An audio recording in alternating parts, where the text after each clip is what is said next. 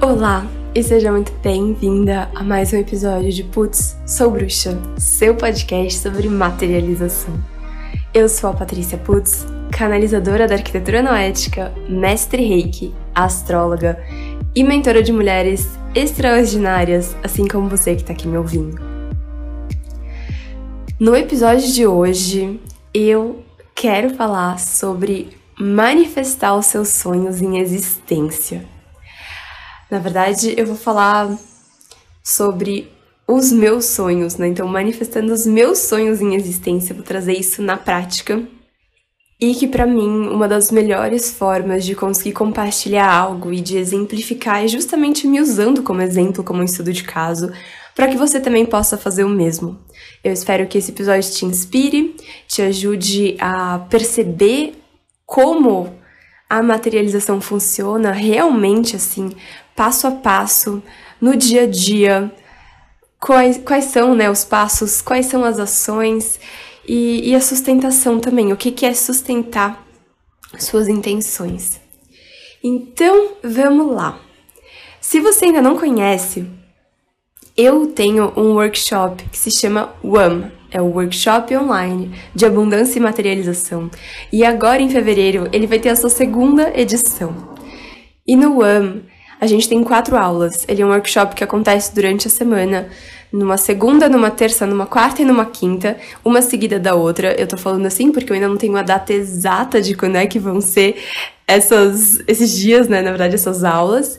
E ele é das 7 às 9 da noite em todos esses dias. Ou seja, são sempre duas horas de aula, totalizando 6 horas de workshop que vão ficar depois gravadas, apesar de eu gostar muito do ao vivo, eu sinto que tem toda uma entrega, uma troca, uma energia especial ali no ao vivo, mas depois elas ficam gravadas para que as pessoas tenham acesso vitalício, ou seja, elas possam reassistir isso vez e outra vez, sempre que elas sentirem. E para mim, essa questão do acesso vitalício é muito importante, porque cada novo patamar da nossa vida, cada salto que a gente der, a gente às vezes precisa voltar e relembrar de coisas que a gente já aprendeu e que nos ajudaram a chegar nesse patamar para poder ir pro próximo e pro próximo e pro próximo. Eu sei que eu faço isso. Eu sei que para mim isso é importante, então eu definitivamente compartilho as coisas que funcionam na minha vida. Nessas aulas, a gente tem a primeira aula, que é a introdução, onde eu trago conceitos sobre energia, sobre campos de energia e várias outras coisas que vão envolver toda essa área de abundância e materialização. A segunda aula eu falo exatamente sobre o campo da abundância e não dá para falar sobre ele sem falar do campo da escassez e como que você pode fazer para trocar a conexão do campo da escassez para o campo da abundância, como que você pode se abrir para isso. A terceira aula eu trago tudinho sobre materialização e eu vou trazer então no caso bastante de tudo isso para esse, esse podcast hoje, para esse episódio, tanto um pouco dessa parte introdutória, um tanto da parte de abundância e da parte de materialização ou manifestação né, dos sonhos. E para finalizar, porque depois da primeira edição eu senti que tava. É, não é que tava faltando, mas eu senti que cabia essa última aula, que antes era uma aula de tira dúvidas, ela vai ser agora uma aula sobre dinheiro. Então, quando a gente fala de abundância e de materialização, a gente não necessariamente está falando de dinheiro, mas a gente também pode estar falando sobre ele. Uma coisa, um conceito que eu acho super importante de deixar claro: abundância não significa ter dinheiro e ter dinheiro não significa ter abundância. Então, uma coisa não necessariamente está andando lado a lado com a outra. E aí por isso que eu acabei sentindo em trazer essa próxima aula. E a super notícia legal é que sim, quem participou da primeira turma vai ter acesso a essa aula sobre dinheiro, não no ao vivo, vai ter acesso à gravação dela. E quem quiser ter acesso ao ao vivo vai poder pagando uma pequena taxa que vai ser equivalente a 20% do valor ou seja, seria menos do que se a gente fosse dividir ali as, as aulas, né, que seria 25. Então ainda tem um desconto de 5% para assistir essa aula no ao vivo e o que quais são né, os benefícios do ao vivo? Poder às vezes tirar uma dúvida, fazer uma pergunta, Eu acho, inclusive, já avisando desde já, né, mas que a aula de dinheiro ela vai se estender um pouco mais. Eu acho que eu já vou deixar ela com três horas na programação para poder ter uma hora de tira dúvidas, de trocas sobre esse assunto, porque eu sei que é muito complexo e que gera ali várias questões, né? Sempre levanta coisas dentro da gente e que eu acho importante poder trazer para fora, até por ser um workshop, então ter essa dinâmica de um pouco mais de troca e não tanto só de aula. Dito isso, vamos começar ai, com esse tema. Então, de manifestar os seus sonhos em existência. Como eu falei, eu vou trazer aqui o meu exemplo pessoal e que eu acho que não é segredo. Se você já assistiu, ou melhor, se você já ouviu ao meu podcast anterior a esse, ou se você me acompanha lá no Instagram, caso você não me acompanhe ainda, o meu Insta é o patiputz, P-A-T-I-P-U-T-Z, e sim, Putz é o meu sobrenome, já respondendo essa curiosidade que muita gente tem e que pouca gente acredita que é real. Ele é um sobrenome austro-húngaro, ele vem mais da parte da Áustria, hoje em dia, né, atual Áustria, e significa limpeza. Putz, significa limpeza. Não à toa, eu tenho um virgem na casa 4 e sou cercada e rodeada de virginianos, tipo meu marido, minha irmã e minha cachorrinha Maia. Mas enfim. É, é isso, voltando aqui agora para essa temática, eu anunciei que estou grávida. Hoje, inclusive, que eu tô gravando, eu completei, na verdade, ontem, 13 semanas de gravidez. Hoje estou com 13 semanas e um dia. Para quem não tá nesse mundo da gravidez, isso significa basicamente que eu estou, que eu entrei agora no meu segundo trimestre. Então eu já completei é, três meses cheios, né? Eu passei já a 12 segunda semana e completei esses três meses, estou no meu primeiro, no meu segundo trimestre e, enfim, muitas coisas. Eu descobri faz duas semanas e dois dias e desde então, assim, tem sido um choque atrás de outro. duas semanas e dois dias eu acho que eu descobri, mas, assim, que isso foi realmente confirmado, que a gente fez um beta-HCG e depois que a gente fez o ultrassom faz ainda menos tempo. Ai, e, tá sendo maravilhoso. Eu tenho certeza que Baby, que tá na minha barriga, que a gente não sabe se é menino ou menina, então chamamos sempre de Baby, e aí eu acabo me referindo a Baby, a, a espaço Baby, no caso, né? É, muito mais em inglês, porque é uma língua com pronomes muito mais neutros, né, do que em português, que a gente tem que falar sempre sei lá, bebê está feliz. Ah, bebê está feliz funciona. Mas sei lá. É, eu acabo falando muito mais em inglês, tipo, ah, baby's happy, baby misses you, coisinhas assim quando eu converso com o Vi, porque eu sinto muito a energia de baby. É, é, olha só, a energia de baby, né? Baby's energy, mais fácil em inglês. Aqui eu trouxe um exemplo melhor. Mas um, sinto que Baby está aqui me impulsionando a compartilhar essas coisas com o mundo, né, Baby? Obrigada. Eu amo muito você, Baby. E hoje eu acordei com esse senso de caraca, ok. Eu já tinha tentado gravar esse episódio faz dois dias e ele ia ser completamente diferente. Completamente. Eu ainda vou gravar o episódio que ele seria, é, ou algo similar, pelo menos, que é sobre a minha jornada de engravidar então, é uma coisa bem específica que eu acho que pode ajudar muita gente além desse processo, né? Não necessariamente pessoas, só pessoas que estejam tentando, tentando não. Aí eu vou entrar no detalhe do episódio, mas aqui a gente chama isso socialmente, né? O tentando engravidar. Mas eu detesto esse termo.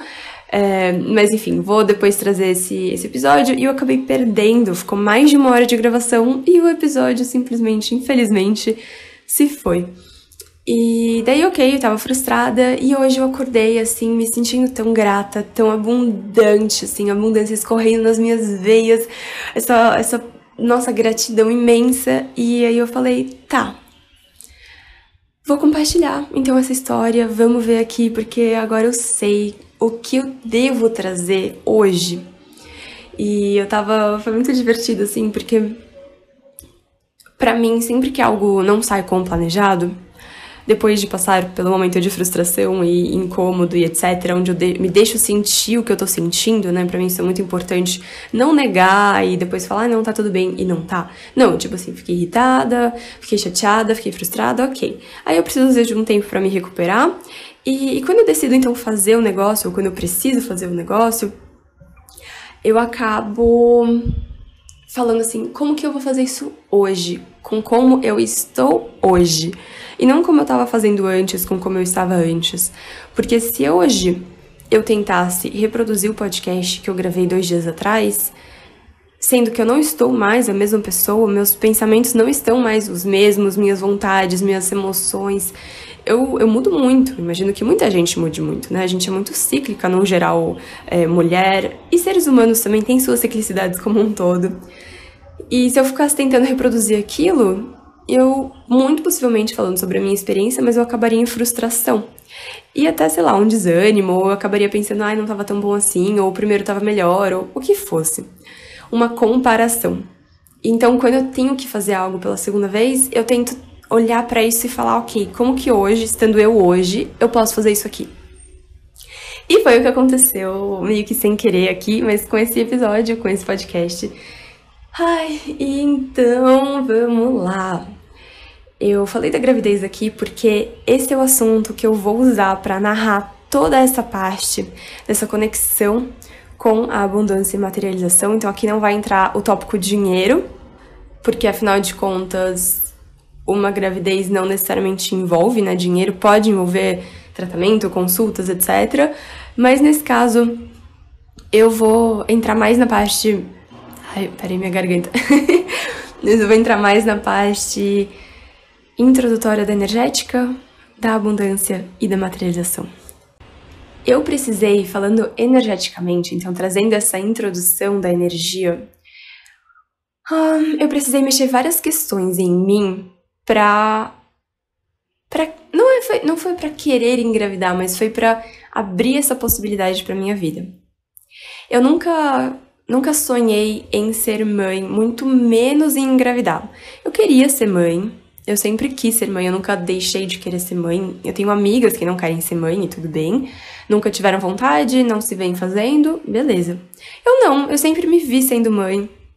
Mas toda a parte da gestação, meu Deus do céu, isso me incomodava muito. Hoje, pensando, para mim parece algo até meio bizarro.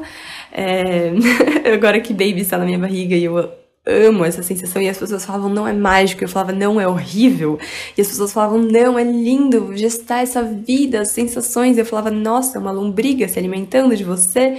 Enfim, nossa, sério, Parece muito bizarro isso hoje para mim, mas eu pensava muito desse jeito, muito. Eu não conseguia assistir as aulas na escola que falava sobre gravidez e parto. Nossa, eu tinha uma agonia de ver assim aquele grãozinho de arroz que parecia meio que uma minhoquinha crescendo, e se tornando um bebê dentro do corpo da mulher e os órgãos comprimidos. Para mim aquilo tudo parecia muito não natural, o que é bem loucura, eu sei, mas enfim, Talvez alguém aqui se identifique com isso.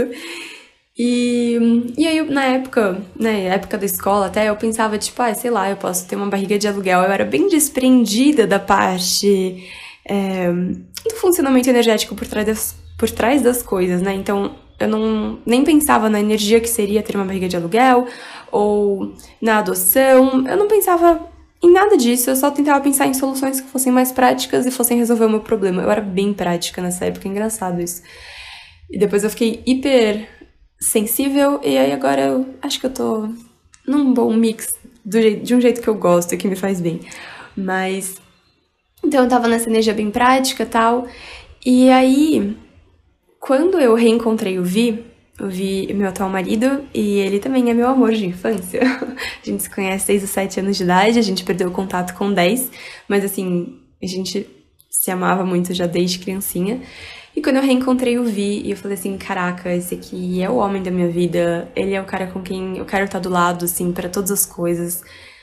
E em especial para essa jornada que seria também, né, maternidade, paternidade, a gravidez como um todo eu não sou uma pessoa fácil, isso é uma um misconception, né? As pessoas acabam achando que eu sou tão fofa e leve e doce, e eu adoraria ser mais, eu trabalho para isso, trabalho internamente para resolver muitas questões que eu tenho com uma assertividade que muitas vezes torna uma agressividade, sem que eu perceba, né? Não é uma coisa proposital, mas acontece bastante.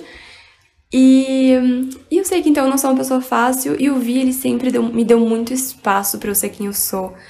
Enfim, para mim isso era muito importante. Eu nunca me via casando com alguém por, por isso, por me achar muito difícil, e ele sempre me abriu espaço. E aí o que aconteceu? Eu acabei me vendo casando e a gente casou. E com a maternidade não foi uma coisa tão diferente. Então, energeticamente, houve todo um preparo para que eu chegasse nesse lugar de, primeiro de tudo, aceitar, né? Querer eu meio que já queria, mas eu ainda não aceitava isso. Então, como que funcionou um pouquinho mais disso na prática?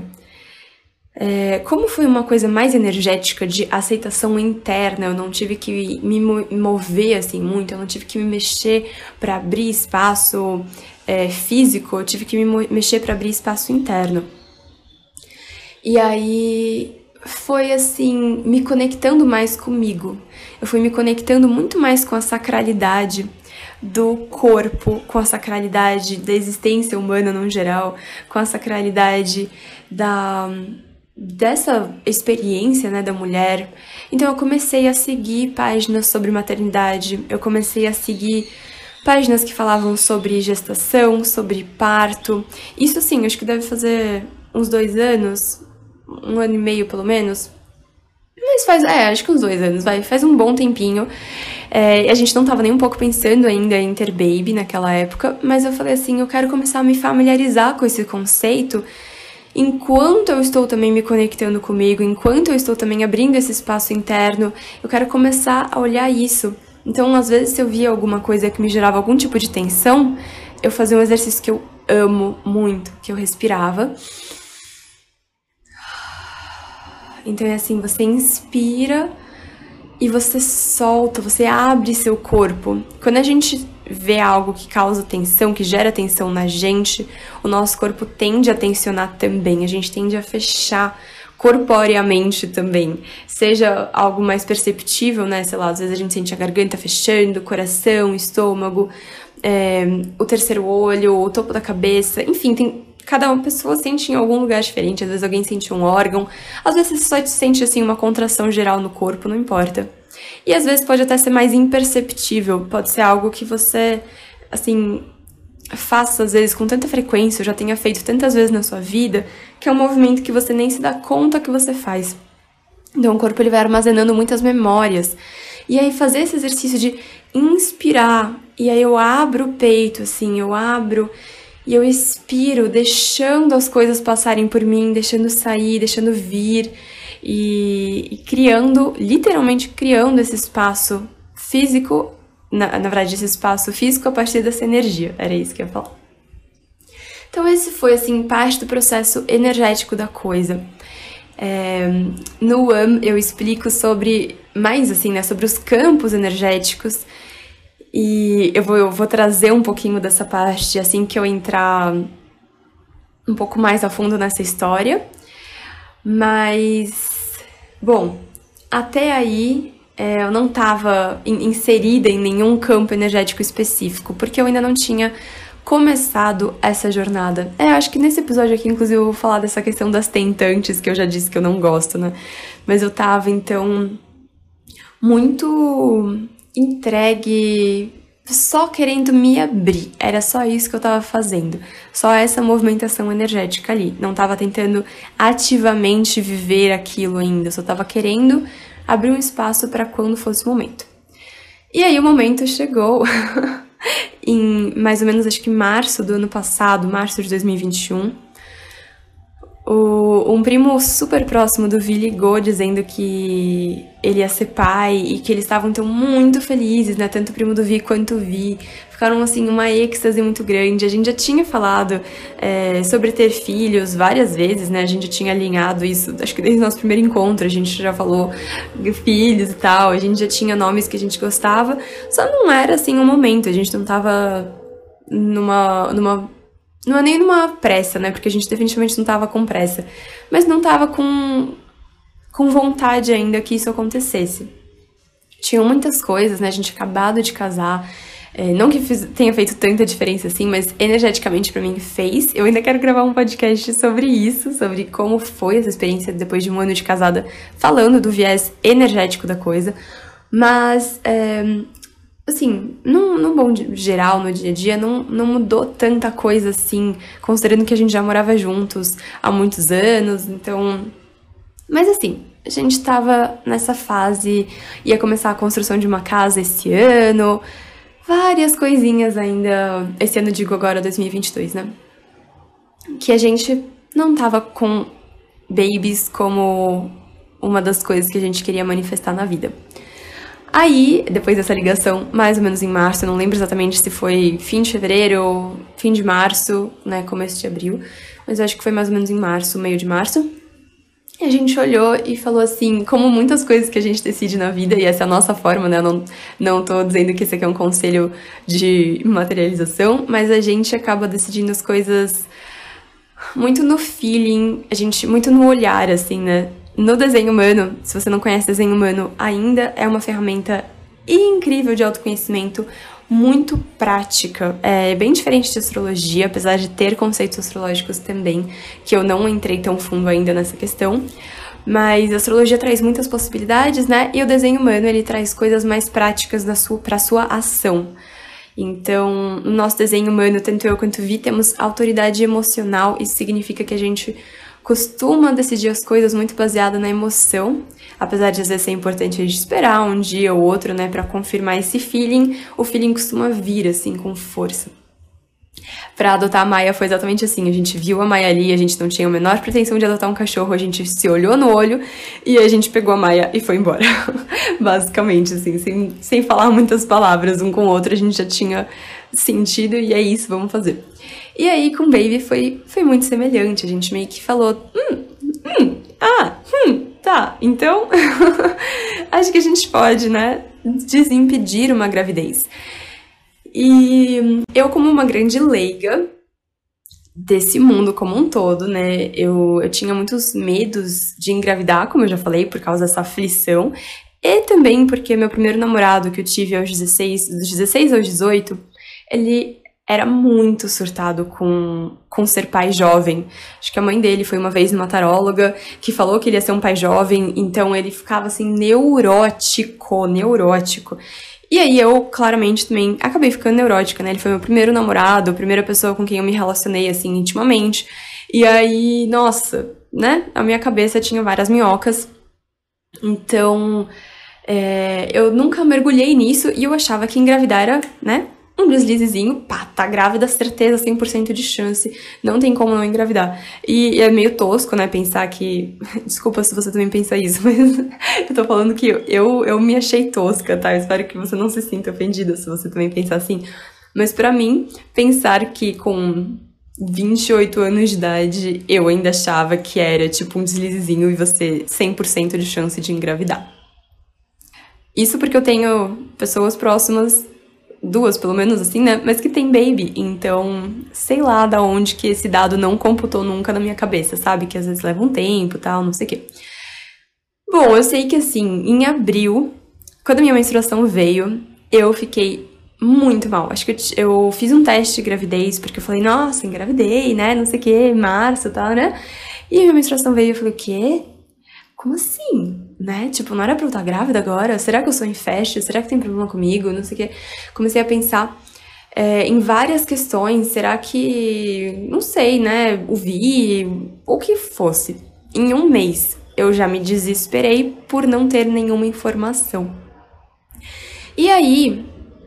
Nossa, eu vou querer gravar um podcast só sobre infertilidade, porque também é uma palavra. Talvez eu fale aqui um pouco disso, mas é uma palavra também que para mim. Nossa, é é também muito densa, justamente por causa do campo de energia. Então, o que, que aconteceu quando minha menstruação veio em abril? Eu entrei no campo de energia, no campo mórfico, na verdade, né, das tentantes. O que, que é o campo mórfico? Um campo mórfico, ele é constituído, ele é criado, na verdade antes, ele é criado quando duas ou mais pessoas vivem uma situação, experienciam uma situação e elas têm pensamentos semelhantes sobre aquela situação. E aí, quanto mais pessoas vivem aquela situação e os pensamentos semelhantes, é, e, e têm, na verdade, pensamentos semelhantes, esses pensamentos vão aumentando esse campo. Ou seja, às vezes pessoas vivendo uma situação pela primeira vez, ou segunda, enfim, é, se elas estão numa invigilância, se elas não têm às vezes um posicionamento ou se elas não estão no eixo delas, é muito, muito, muito fácil de entrar no campo mórfico existente sobre o assunto. E o meu caso foi exatamente isso. Eu não tava, não tinha nenhuma informação sobre, então eu não tinha um posicionamento a respeito desse processo de gravidez. Eita, peraí.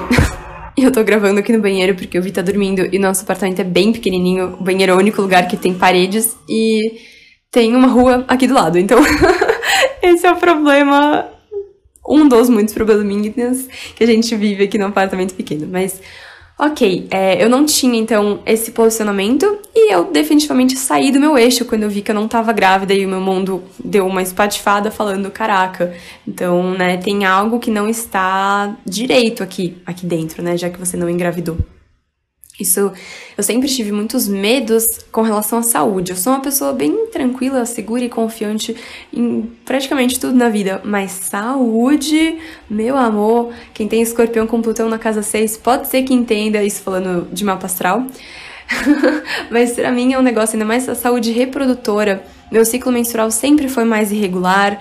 Eu já tinha procurado N pessoas, né, para ver isso. Todo mundo sempre falou que isso era normal, meu ciclo ser de 35 a 45 dias. Eu falava, gente, como assim, sabe? Eu tenho TPM por duas, três semanas, isso não é normal. e, enfim, até que eu, eu já falei sobre isso em outro podcast, mas até que eu consegui realinhar o meu ciclo. A partir de, de alimentação, com um livro que eu aprendi que é da autora Alissa Vitti, se chama Woman Code.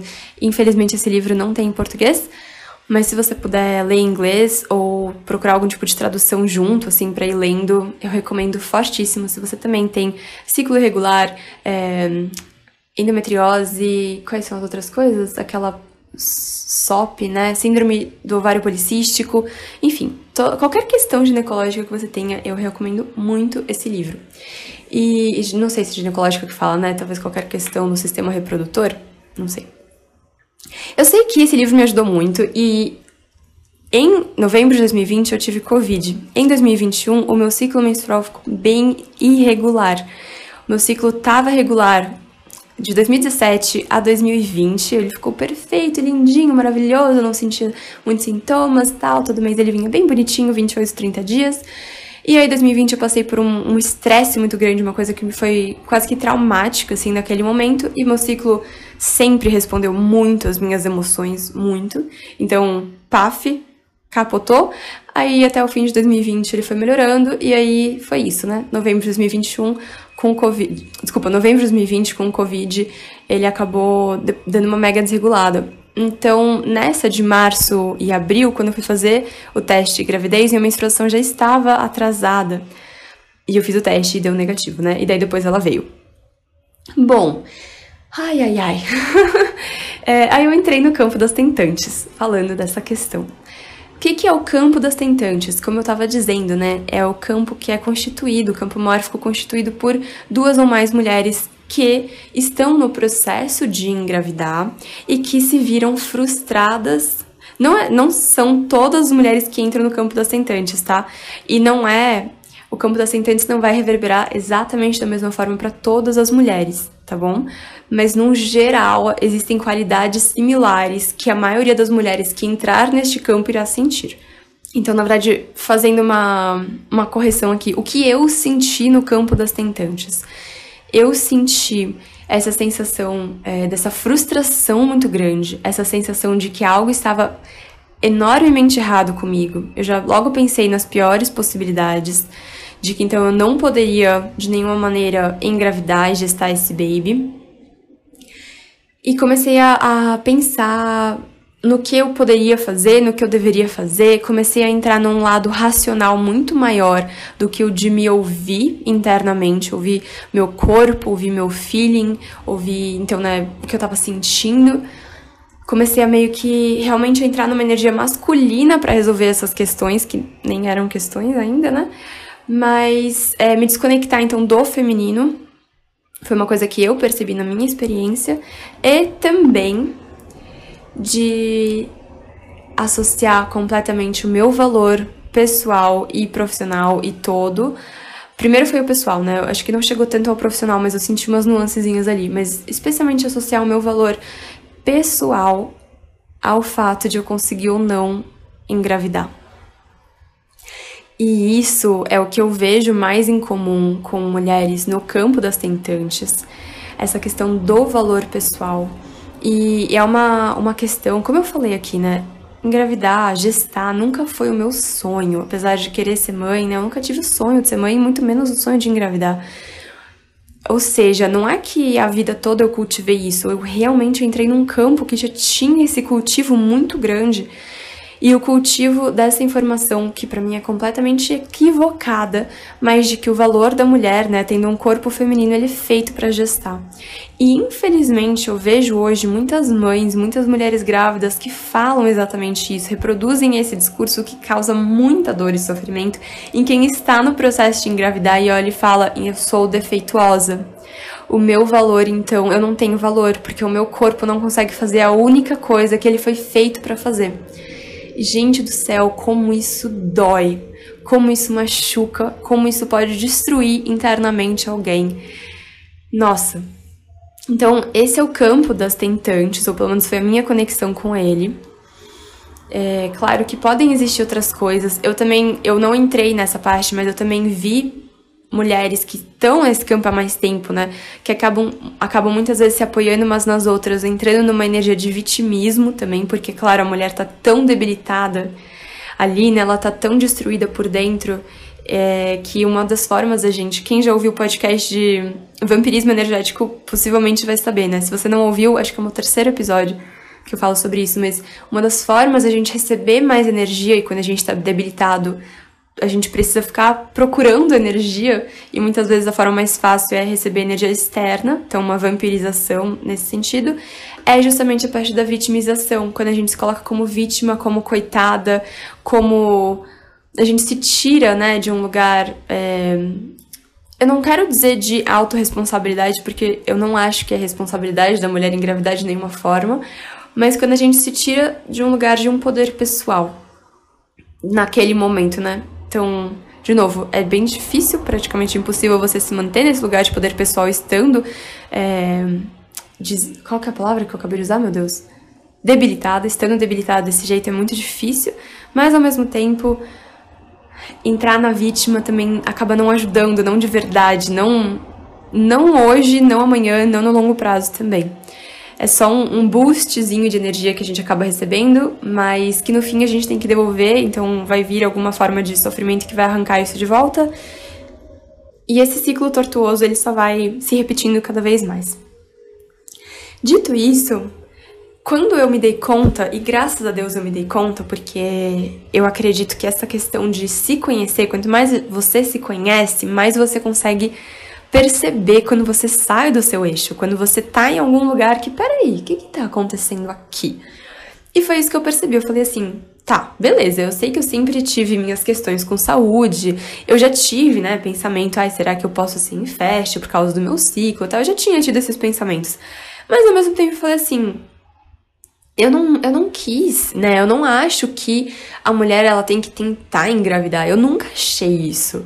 Eu nunca achei que o valor pessoal da mulher estivesse atrelado a, a essas questões. Para mim, realmente, né? Ok, o corpo feminino ele tem um sistema desenhado para isso. Ele tem um sistema desenhado para isso. Isso significa que todo sistema desenhado para algo funciona perfeitamente e tem que cumprir aquelas funções sempre? Definitivamente não. Então, quando eu comecei a pensar sobre essas coisas, nossa, isso começou a é, me trazer essa clareza de que eu estava no campo das tentantes. De que ver aquele negativo, né? Então eu fiz um teste de gravidez e vi o negativo querendo que ele fosse positivo. Foi a primeira vez na vida que eu quis que fosse positivo. Eu falei assim: ok, eu entrei nesse campo. E ele é um campo muito evidente, porque ele é muito forte, ele meio que dá uma controlada assim na sua vida, nos seus pensamentos e tal, mexe muito com você se você entrar como eu entrei, né? Tá claro, de novo, existem nuances, existem mulheres que se conectam mais, menos, tem mulher que não se conecta em nada com o campo, e tem mulher que vai sentir possivelmente coisas um pouco diferentes das que eu senti, né? Cada um se conecta com as coisas que doem mais pra gente naquele momento. Isso em qualquer campo. Então, vale para todo tipo de campo mórfico sobre todas as coisas. Às vezes a gente se conecta de uma forma num dia e às vezes no dia seguinte a gente pode até se conectar com, essa, com esse campo de outra forma, também variando de como a gente está. Mas quando eu me dei conta disso, eu acho que então eu fiquei pelo menos um mês ali dentro. Deve ter sido lá pro meio de maio, ou até mais pro fim de maio, para perto de junho, que eu me dei conta que eu tava no campo das tentantes. E que assim, então, é, sexo tava virando um negócio que tava me causando. Não era medo, né? Mas assim, uma questão, tipo, uma expectativa, tipo, disso aqui tem que sair um bebê. E não tava mais sendo o que devia ser, que é prazeroso. É, quer dizer, é, não, não tava mesmo. Tava me, me causando um senso de estresse, assim. E isso também tava mexendo muito comigo, porque nunca foi um senso de estresse. E, e aí eu tava, ok, bandeira vermelha aqui, tem uma coisa que tá, não, tá, não tá certa, né? Tem algo errado no meu approach para essas questões todas, se isso aqui tá acontecendo. Então, essa questão da expectativa, né, tava me deixando tensa. Aí eu tava tensa, não conseguia necessariamente relaxar como se relaxa, né, com isso. E aí eu resolvi, então, é, fazer algumas coisas. E aqui a gente vai entrar na parte de me conectar com a abundância. Então a gente vai entrar no campo da abundância. Eu comecei a perceber que eu precisava voltar para esse eixo, voltar para ver a vida como eu vejo que é abundante. E, e, nisso eu encontrei uma música, inclusive, acho que é da Alexia Chung, eu não tenho certeza se esse é o nome dela, mas chama Abundance, que é uma música linda sobre abundância, abundância estando em tudo, e eu comecei a me conectar com isso. Eu adoro muito que o mundo da música ele sempre se revela assim para mim nos momentos que eu tô precisando daquelas coisas. Então eu uso muito uma música específica, às vezes uma música meio mantra ou não, né, mas como uma forma de terapia de de me conectar com algo que eu tô precisando de conexão e não tô conseguindo sozinha. E eu fui então fazendo esses movimentos de voltar a me conectar com a abundância, com as infinitas possibilidades, que foi inclusive que me ajudou a sair desse campo das tentantes. Eu comecei, em vez de falar. Primeiro, eu nunca falei, né? Estou tentando engravidar, acho que eu nunca usei essa palavra, mas apesar de ter entrado nesse campo, né? Porque para mim era: estou no processo de engravidar. Estou no processo de engravidar. E realmente foi um processo super importante e que foi o podcast que eu acabei perdendo, tava falando só sobre esse processo. Então, em algum outro momento eu conto do processo. Mas, é, tendo então começado a me conectar de novo com a abundância lá, fim de maio, junho, eu comecei a falar, ok, então vamos para a parte também de materialização. Isso não foi é, pensado ou planejado. Então, para mim, isso é muito legal contar essa história aqui, porque eu vou trazer todos os passos da materialização, ou todos os passos que eu trago no One e que eu fiz. Eu, nossa, que loucura! O UAM, ele foi. A primeira edição ela aconteceu em agosto. Acho que foi dia 17 de agosto de 2021. E eu já estava vivendo o UAM sem ter me dado conta. Talvez tenha sido por isso que ele saiu assim de mim com. Foi uma, uma gestação e um parto muito fluidos desse workshop. Mas então eu usei exatamente a mesma metodologia, sem saber, porque eu ainda nem tinha desenvolvido essa metodologia, né, do WAM, na minha vida na prática. E qual foi, o que que acontece, né? Como que eu me conectei com essa parte agora, então, da materialização? O que que eu fiz? Antes de mais nada, eu passei pelo que eu chamo de os quatro estágios energéticos da materialização.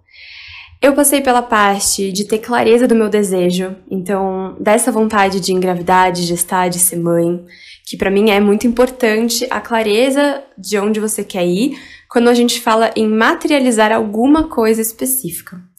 Existem pequenas, existem grandes materializações. Eu trago todas as explicações no AM, mas grandes materializações você não necessariamente precisa ter super clareza. Nesse caso, apesar de ser uma coisa grandiosa, né? Era uma coisa que eu conseguia saber exatamente o que era. Gestar, né? Engravidar, gestar. Então, é, eu tive passando pelo primeiro estágio, que é o estágio do pensamento, né? Desse desejo de ter essa clareza.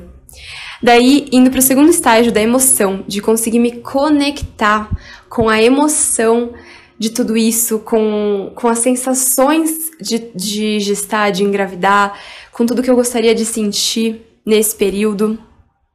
Indo para o terceiro estágio, que é um estágio já entre o energético e o estágio da matéria, que é a ação. Então, ainda não, não trouxe esse estágio aqui, né? Mas foi o, o que eu fui fazendo. E daí chegar no quarto estágio, que é a parte da matéria que é justamente então a materialização. É realmente você trouxe do pensamento para sua emoção, para a ação e depois isso vira uma matéria, né? Isso vira algo materializado. Eu também me alinhei, porque eu acredito que para materializar melhor e mais rapidamente, quanto mais alinhada a gente está internamente, melhor isso acontece. Então eu fui alinhando minha energia, meu campo energético na minha energia eu fui alinhando meu campo mental, os meus pensamentos, eu fui alinhando meu campo emocional, os meus sentimentos, e eu fui alinhando meu campo físico. Como que eu fiz esse alinhamento? No caso, eu fiz um programa de meditação da Self Realization Fellowship ano passado, não lembro exatamente quando foi, mas foi muito especial. Eu comecei a fazer exercícios físicos, fui para academia, é, toda a parte da alimentação, que eu já gosto bastante de uma alimentação bem saudável. E fui criando mais espaço na minha vida para processar minhas emoções, para fazer mais do que eu gosto. Fui realmente alinhando assim e entrando no que a gente muitas vezes chama, né, mas na nossa melhor versão. Fui entrando então na minha melhor versão, especialmente proveniente desse alinhamento. Quanto mais alinhado a gente tá, mais coisa a gente quer fazer para manter esse alinhamento ou para se alinhar ainda mais. Então é um ciclo virtuoso delicioso. E fui me alinhando, porque eu sei que isso é super importante. Quer dizer, de novo, eu fiz essas coisas sem, sem essa consciência de que, ah, é para tal coisa que estou fazendo isso. Mas, enfim, eu sempre soube que esse alinhamento era importante e intuitivamente eu fiz essas coisas. E depois disso entra o que eu chamo dos seis princípios da materialização. Começando pela clareza, que é o que eu falei que foi a primeira coisa que eu tive, clareza de onde eu queria ir, me alinhando. Então, tarararã, o que eu tava fazendo, eu tava me movimentando para esse alinhamento. Ah, outra questão de alinhamento físico, se bem que ele foi alinhamento físico e foi ação também, mas foi a procura de uma ginecologista, eu já vou contar isso. É, o terceiro estágio, a visualização. Esse estágio de visualização para mim foi muito importante, porque ele trouxe várias questões, ele aconteceu em vários momentos, inclusive foi esse estágio de visualização que inspirou a gravação desse podcast hoje, porque eu estou muito parecida hoje com uma referência que eu tinha no meu vision board. O vision board, para quem não conhece, ele é uma um, como eu posso dizer, ele é a construção visual de, a partir de imagens frases, enfim, mas uma construção visual dos seus sonhos. Então, o que você quer viver, você coloca ali nesse espaço, nesse quadro de visões, né, se a gente fosse traduzir para o português. E aí eu criei o meu vision board justamente nessa época do WAM, então lá em agosto de 2021, e tinha uma imagem que eu quis usar de referência. Eu já tinha um vision board, uma pastinha no Pinterest, que é um site que eu adoro, mas eu peguei e coloquei como plano de fundo do meu celular, e essa imagem de referência ela sempre vibrava meu coração, que era uma mulher com uma camisola meio rendada e uma barriga linda de grávida, e não dava para ver assim o, o, rosto da mulher, não dava para ver tanto dela. E isso é ótimo no, nos vision boards quando você não consegue ver exatamente quem é a pessoa, porque você consegue se ver ali com mais facilidade. E eu via aquilo todos os dias, praticamente o tempo todo, né? Tava ali na minha tela de fundo. Então eu fui é, trazendo essa visualização de diversas maneiras. O Vision Board é uma ferramenta que eu adoro.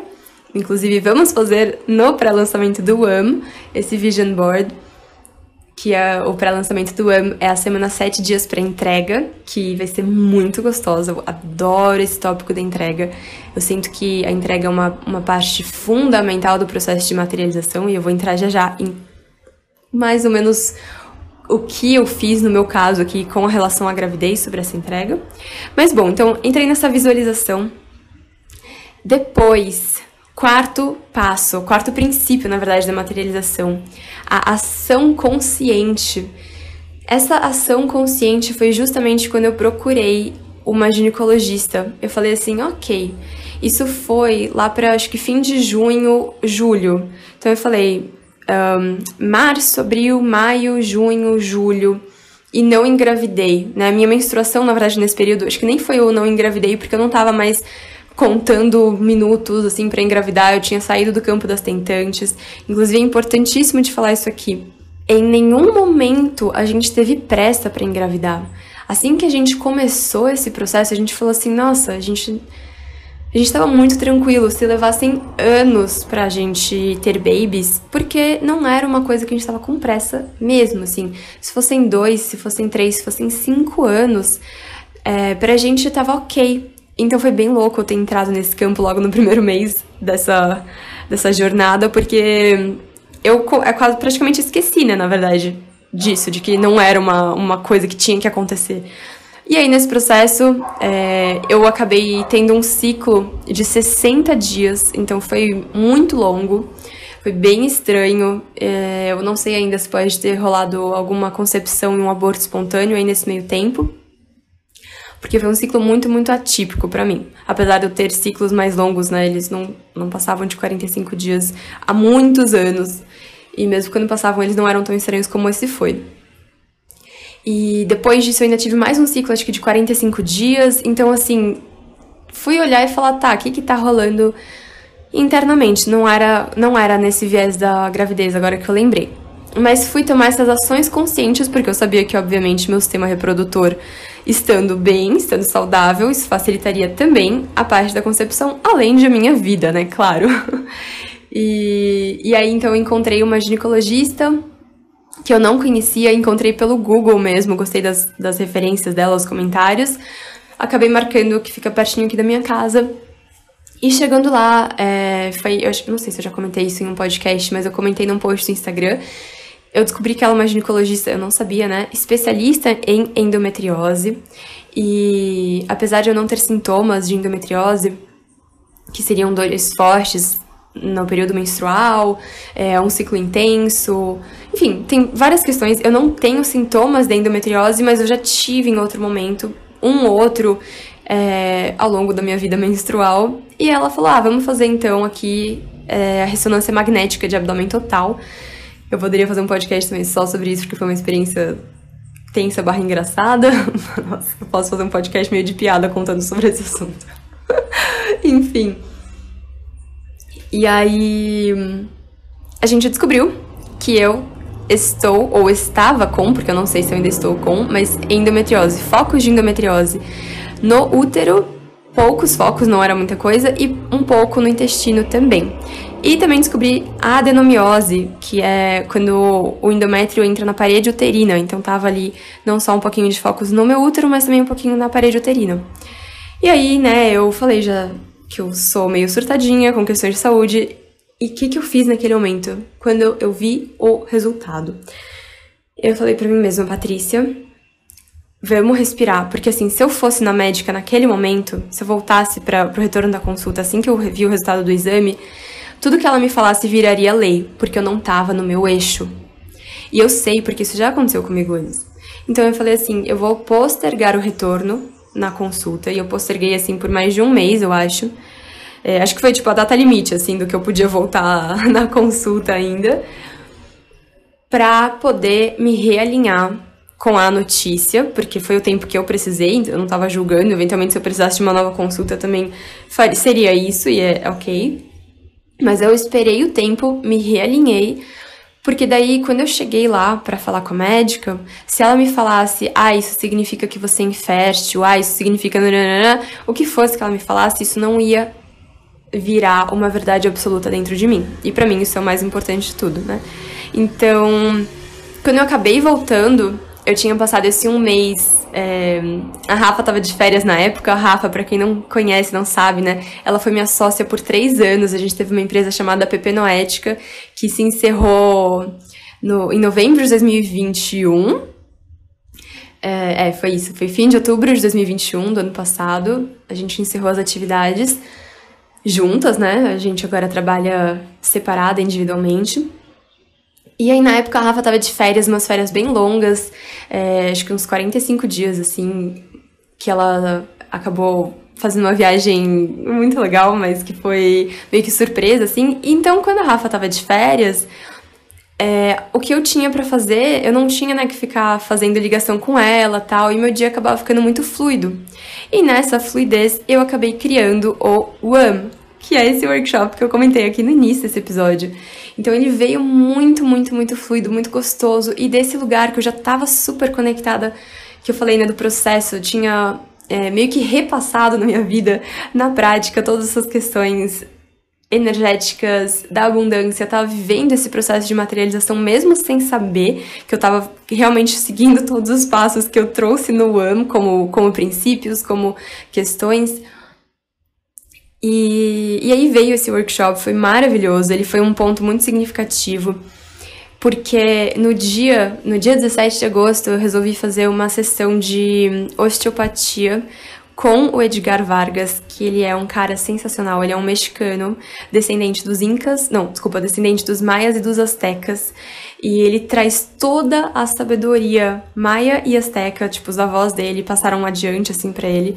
Então ele faz um atendimento de, acho que quiropraxia barra osteopatia barra um atendimento energético com muitos saberes ancestrais incríveis. E aí, eu já tinha feito algumas sessões com ele, ele me ajudou em N questões ano passado. E eu falei assim: eu quero entregar o melhor workshop que eu puder entregar. E eu sei que isso vai acontecer se eu estiver no meu melhor. Logo, marquei a sessão com ele, né, para fazer esse tipo de alinhamento, tanto físico quanto energético, para pro dia que eu iniciar o workshop, para pro dia que eu iniciar o WAM. E aí, ele falou para mim no final da sessão que eu ia engravidar logo. Aí eu falei, nossa, que legal, a gente ficou emocionado juntos, tal, foi um momento super gostoso.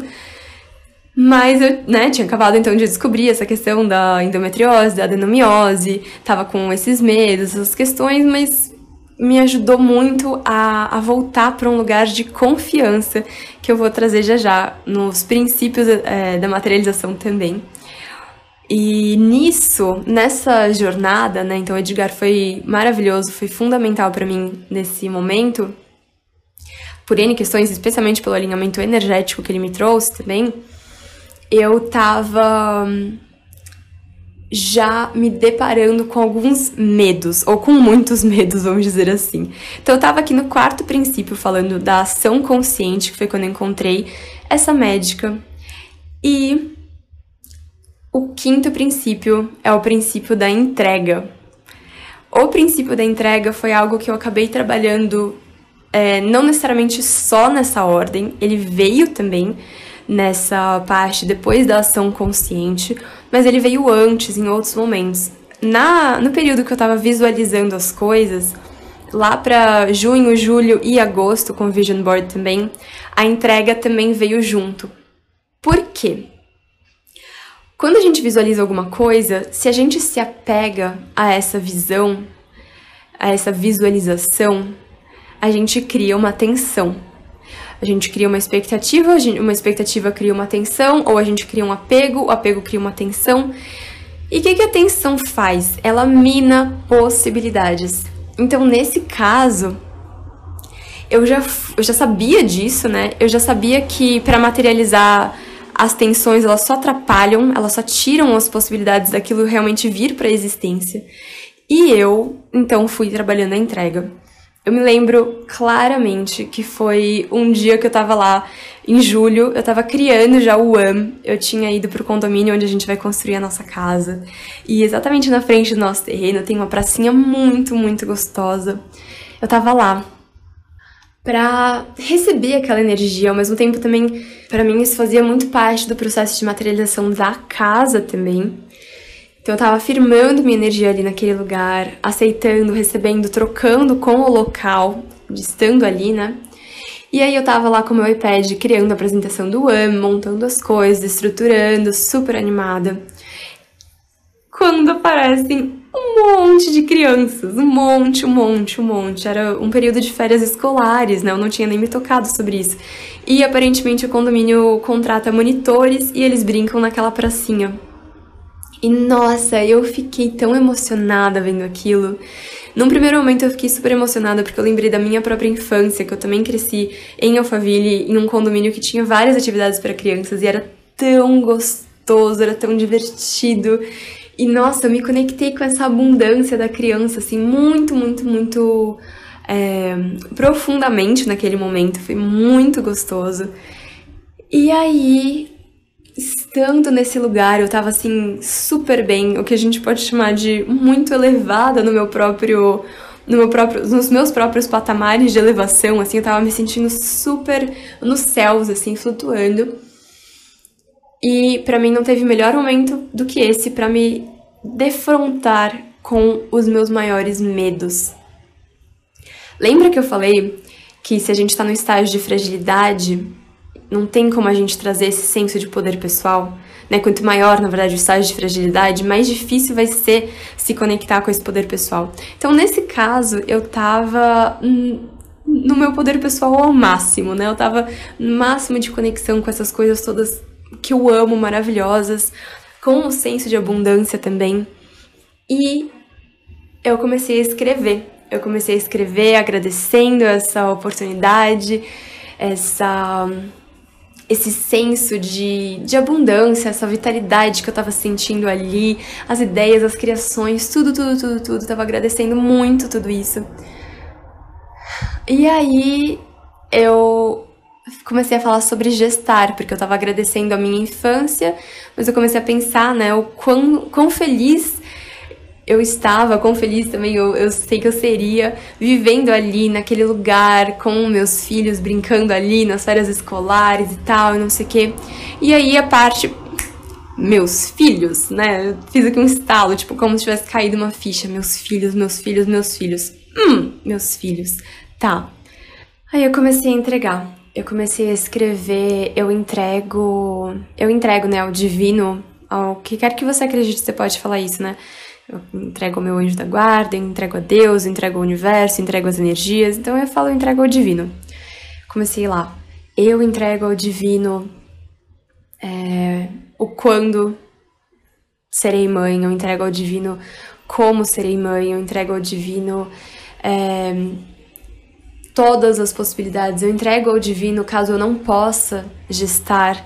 Eu entrego ao divino caso, sei lá, eu não possa gestar de forma natural, porque também tem toda uma questão da fertilização in vitro que eu tinha aversão, e ter aversão a coisas sempre gera tensão. Então, né, quando a gente gera tensão, a gente precisa abrir um espaço para isso, para que flua melhor. Então, caso fosse, né, a necessidade, eu estava entregando também ao divino é, o método, né, a forma como seria, se fosse através de uma FIV, da fertilização in vitro, eu estava entregando isso ao divino. E nisso eu estava entregando várias possibilidades ainda de eu gestar e ser mãe desse jeito. Só que daí eu estava entregando, eu comecei a perceber que eu ainda tinha que ir mais fundo. Porque o medo não estava parando ali. Eu, o medo, quando eu falei da FIV, ele, ele na verdade se mostrou mais depois. Tipo, tem mais coisas aqui, né? Então eu comecei a falar, eu entrego ao divino é, a possibilidade de eu ser infértil, eu entrego ao divino a possibilidade de eu não poder, não conseguir gestar de nenhuma forma. Eu entrego ao divino, e aí a cada vez que eu fazia isso, né, meu coração apertava e eu ia lá, eu respirava e eu soltava essas tensões, porque a entrega não acontece se a gente só fala, ah, eu entrego ao divino. Não. Isso, isso é uma coisa que o corpo também vai sentir. Então, o corpo também vai ajudar a mostrar se a gente está conseguindo entregar. Às vezes, a gente tem que voltar e tentar fazer isso vez e outra vez e fazer outras coisas também para essa entrega acontecer. Como era um desejo muito genuíno já do meu coração, como eu estava nesse lugar de muito amor próprio também, né? De muito senso desse empoderamento, desse poder pessoal.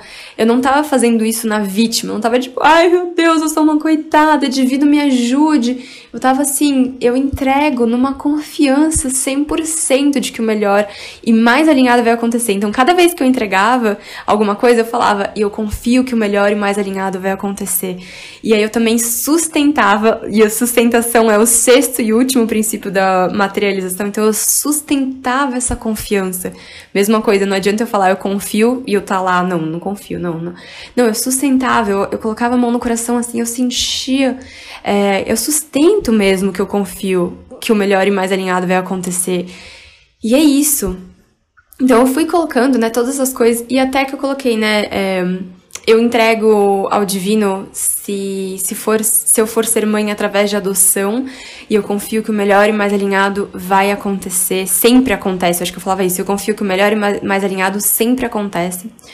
E até que eu falei assim, e eu entrego ao divino se ser mãe não estiver nos planos, tipo, se não for algo para mim. E eu confio que o melhor e mais alinhado sempre acontece. Aí, quando eu fiz essa última, nossa, eu senti uma dor tão grande, eu senti um vazio tão grande. Eu me vi secar por dentro. Eu tava de fato entregue, eu tava de fato sustentando essa confiança, mas doeu muito essa possibilidade. Todas estavam doendo, é que essa foi a mais dolorida, né? A de não ser mãe, disso não tá nos planos de nenhuma maneira para mim. Mas a partir do momento que eu fiz isso, eu também trouxe um alívio, um um senso de leveza muito grande, porque eu estava liberando as minhas expectativas de que isso tinha que acontecer, de que isso ia acontecer, de que isso era um direito meu, é, como se eu pudesse exigir alguma coisa de alguém. Então, para mim, isso foi muito importante, todo esse processo de entrega como eu falei, ele surgiu até um pouco antes. Se bem que eu acho que eu já tinha passado na ginecologista quando eu tava fazendo essa parte da, da, da visualização, enfim. E naquele momento que eu tava gravando isso. Gravando não, escrevendo as coisas do AM e que eu acabei escrevendo esse meio que manifesto da entrega. Mas é, depois que eu escrevi isso e que eu senti um pouquinho, né? Eu dei uma processada, eu logo em seguida escrevi.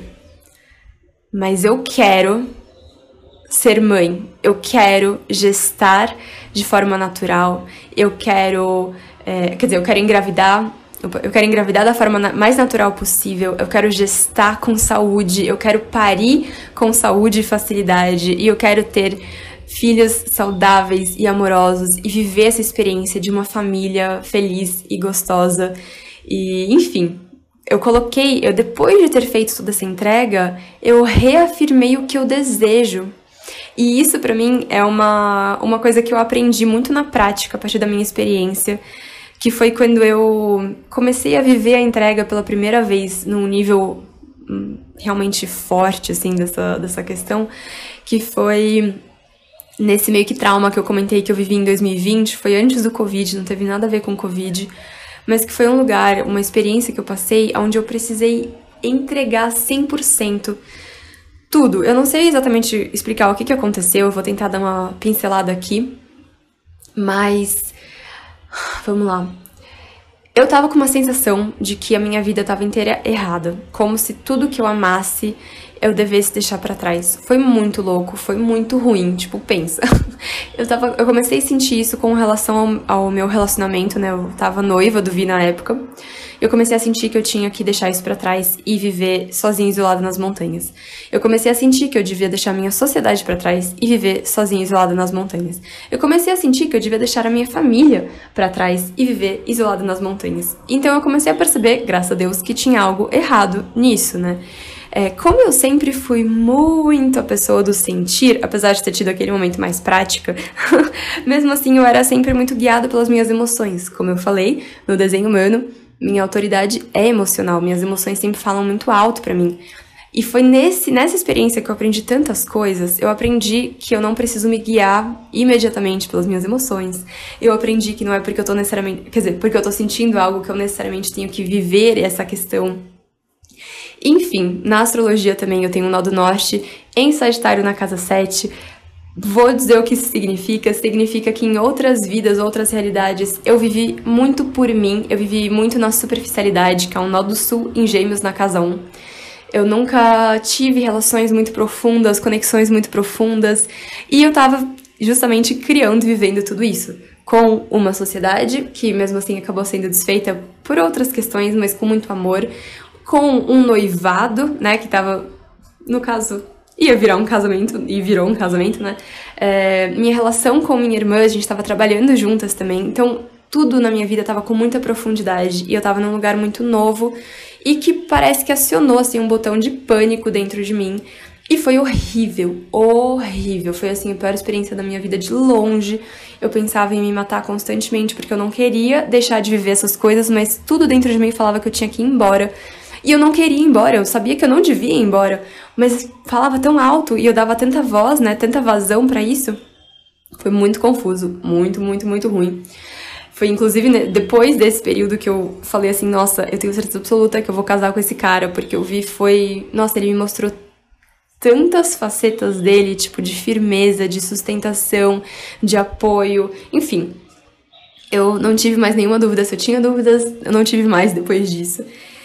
E aí, e falando em dúvidas, né, eu sempre fui a pessoa de muitas dúvidas, então foi um momento de caraca, quanta clareza, né, não ter dúvidas, foi incrível.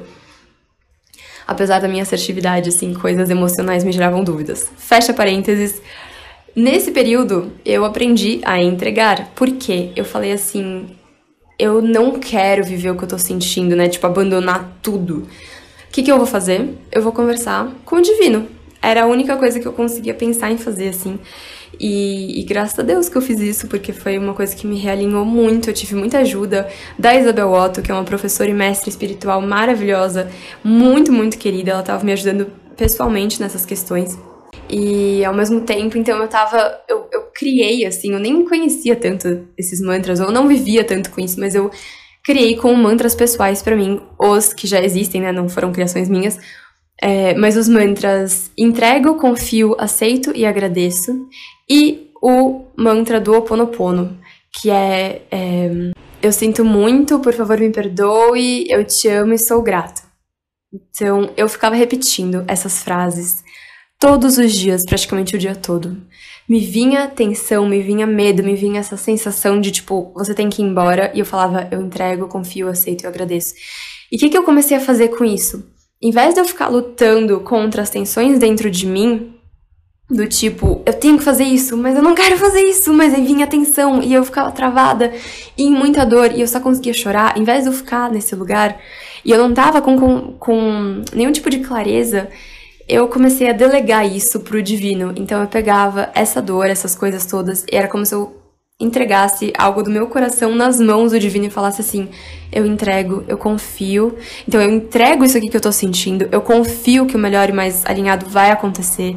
Eu aceito o que for que aconteça e eu agradeço profundamente por tudo isso que eu tô vivendo, é, mesmo ainda sem conseguir necessariamente entender, né? Mas porque eu sei que tem um propósito. Então eu ficava, né? Entrego, confio, aceito e agradeço. Ao mesmo tempo eu também falava bastante o mantra do Ho Oponopono que era eu sinto muito por ter gerado essas distorções. Eu não sei o que, que eu tô vivendo aqui, né? Eu sei que são distorções. Eu sinto muito por ter gerado, por ter criado essas distorções. Por favor, me perdoe pela minha invigilância, porque eu também não sabia quando, como que isso tinha acontecido. Eu te amo, porque eu amo muito o divino, e eu sou grata também por poder viver essas experiências e por poder crescer com isso. E aí eu repeti esses mantras, repeti esses mantras, pá, pá, pá, pá. Até que teve um momento eu estava, eu e a Rafa, nossa, a gente fez o nosso último workshop presencial de arquitetura noética de 2020 e que acabou sendo o último da vida, pelo menos com a gente juntas, é, nesse período, assim, né, de PP noética de empresa. E foi no final de semana antes do lockdown, então foi acho que dia 15, 16 de março de 2020, mais ou menos, não lembro. A gente finalizou. A Rafa tava vivendo algo da vida pessoal dela muito intenso. Eu tava vivendo isso também, que tinha se iniciado já fazia mais de um mês. Acho que foi mais ou menos nessa época, só que em fevereiro, assim, que eu comecei a ter essas questões super intensas. E aí eu tava voltando para casa, dirigindo, e eu comecei a conversar com os meus mestres e guias. Inclusive nesse momento eu sinto que tipo o divino pegou o volante porque eu nem me lembro de dirigir de volta para casa. Eu me lembro que eu tava tipo não necessariamente aconselho que ninguém faça isso, tá? Por favor, isso aqui não é um conselho. Eu definitivamente não acho que as pessoas devam fazer isso. Mas foi o que eu fiz naquele momento e estou contando a minha experiência. Quando eu entro num senso de muita conexão com o divino, eu fico toda formigando. Não sempre, né? Mas muitas vezes eu fico toda formigando. E eu me sinto meio fora do ar, assim. Não não aérea, mas como se eu tivesse bem, bem presente, né? Não tava aérea, mas em uma outra dimensão, talvez. E eu falei assim, mestres e guias, comecei a falar em voz alta, comecei a falar o mantra, entrar, confio, aceito, agradeço. É, sinto muito, por favor, me perdoe, eu te amo, sou grato. Comecei a falar, falar, falar, falar, e comecei, mestres e guias, eu chamo vocês aqui agora. Comecei a falar toda a galera do Yogananda, que é, para mim, um super hiper mestre. Então, Paramahansa Yogananda, é, Lahiri Mahasaya, Sri Yuketeswar, é, Babaji, Jesus Cristo, Krishna, eu chamo todos vocês aqui agora, não sei o que, comecei a chamar, chamar, chamar. Matadi, fui chamando, chamando, chamando, chamando. Isso eu dirigindo, né? Então, de novo, não aconselho. Mas eu tava lá convocando a galera e falei assim: eu entrego a situação que eu tô vivendo na mão de vocês. Eu confio que o melhor vai acontecer vindo de vocês. Eu confio 100% em vocês, meus mestres e guias. Eu aceito tudo que vocês trouxerem para mim e eu agradeço imensamente pela energia, pela vida de vocês, por essa troca, por tudo, toda a guiança que vocês me trazem. E aí, então, eu fiquei conversando com ele, estava me sentindo nessa meio que dimensão paralela. Tava lá, pá, pá, pá, pá, pá assim, tipo, nem sei de novo. É, eu, eu acabo dirigindo, pego uma parte que é meio estrada, assim, para chegar aqui onde eu moro. Mas foi muito tranquilo, foi muito. Confi... Nossa, nem sei, de novo, não sei como, foi acho que às vezes que eu dirigi com mais tranquilidade na minha vida, ao mesmo tempo que eu não tava super em presença, então para mim realmente era o divino no volante. Mas eu sei que eu cheguei em casa, eu estacionei o carro na garagem. E aí eu tava conversando com eles ainda, eu tava lá, tipo, super emocionada, chorando e tal, não sei o quê. E aí eu recebi a mensagem muito clara. Peraí, eu tentei instalar o dedo aqui agora, acho que teve mais impacto. A mensagem muito clara. Paf. Ok. Ok. Tipo, você entrega, você confia, você aceita, você agradece. Maravilha. Mas o que você quer? Ah, não, nossa, acabei de lembrar, isso foi antes. Ô, oh, moleque, isso foi antes. Eu tive um. Eu acordei de um sonho, assim, porque esse mantra tava tão forte que eu comecei a acordar com ele na cabeça. E eu acordei, e aí eu acordei desse sonho, eu tava meio que acordada, meio dormindo, e aí eu recebi essa informação, e, e na verdade não foi nesse momento, é que esse momento foi outra, outra virada de chave. Mas nesse momento do sonho que eu acordei, foi como se, tipo assim, Deus, Deus, ser, sei lá, eu chamo de divino, mas ali naquele momento eu chamaria de Deus. Foi como se Deus tivesse falado assim: Ok, eu já entendi que você entrega, confia, aceita e agradece. O que você quer? Porque para mim não faz diferença o que você vai viver. Se você vai viver essa experiência ou essa experiência, eu sei que o seu crescimento, etc e tal, vai ser o mesmo. O que você quer? O que vai ser melhor para você na sua vida aí, nas suas experiências aí, vivendo hoje? E aí foi tipo assim, o tapa na cara que eu tava precisando, porque eu tava delegando todo o meu poder pessoal toda a repercussão da minha vida só nessa entrega e confiança, sem falar o que eu queria também. E aí, voltando aqui para esse momento dos mestres e guias que eu tava no carro, que foi também outro negócio, assim, o que eu falei foi. No, é, então eu já tinha recebido essa mensagem de o que eu quero, então eu tava conversando com eles e eu comecei a falar eu quero isso, eu quero isso, eu quero isso, eu quero viver uma vida feliz com o Vi, eu quero ver, né, se, se fizer sentido para ele também, óbvio, não tava querendo condicionar ele a isso, mas eu quero viver esse relacionamento feliz, amoroso, saudável, eu quero viver essa sociedade, eu quero viver as questões com minha família, minha irmã, eu quero, eu quero, eu quero, eu quero essas coisas, tipo assim, se não tá nos planos, é, isso tem que estar nos planos, porque são as coisas, os meus desejos, os desejos do meu coração, então isso aqui tem que existir. E, e aí, depois desse momento, eu comecei a entrar numa leveza que eu comecei a sair desse lugar assim meio que de trevas, no sentido de, de, tipo falta de clareza. Nossa, foi foi muito, muito, muito forte, foi muito bom e foi onde eu aprendi a entregar.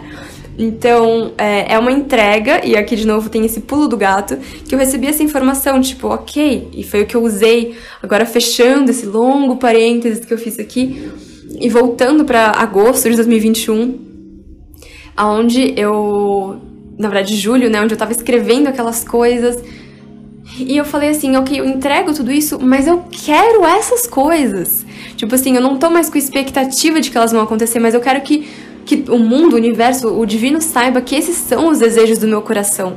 E que eu estou ok se eles não acontecerem, né? De novo, eu estou entregue, eu estou nessa confiança, mas isso é o que eu desejo. É, na pureza do meu coração, isso é uma coisa que eu desejo. Então foi muito importante colocar isso ali, porque depois que eu falei, eu entrego a possibilidade de não ter filhos, né, não ser mãe, não ter isso nessa experiência, e de eu ter sentido esse vazio, essa dor, essa questão, sei lá, como se eu tivesse perdido, tipo, me esvaziado de vida, né, de vitalidade.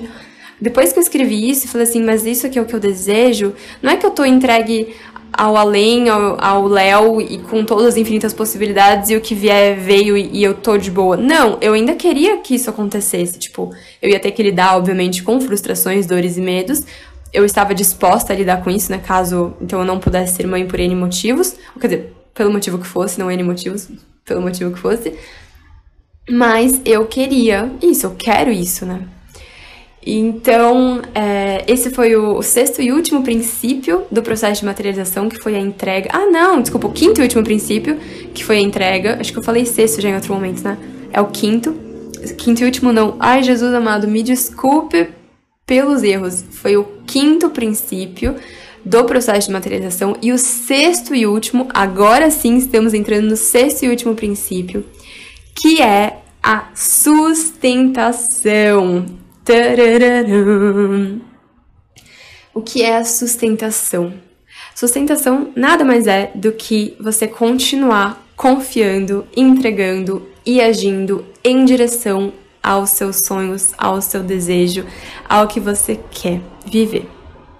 No processo de sustentação, e esse processo pode ser que leve mais tempo, menos tempo, né? A materialização, quer dizer, pode ser que seja mais rápida ou menos rápida, e aí esse processo, consequentemente, vai levar mais ou menos tempo. E é importante nesse processo você se alinhar e se realinhar diversas vezes para ver se é isso ainda que você quer, para ver se você ainda está sustentando isso a partir deste lugar de alinhamento interno, né? Alinhamento das suas. É ai meu Deus, das suas camadas, né, os seus campos energéticos, mental, emocional e físico.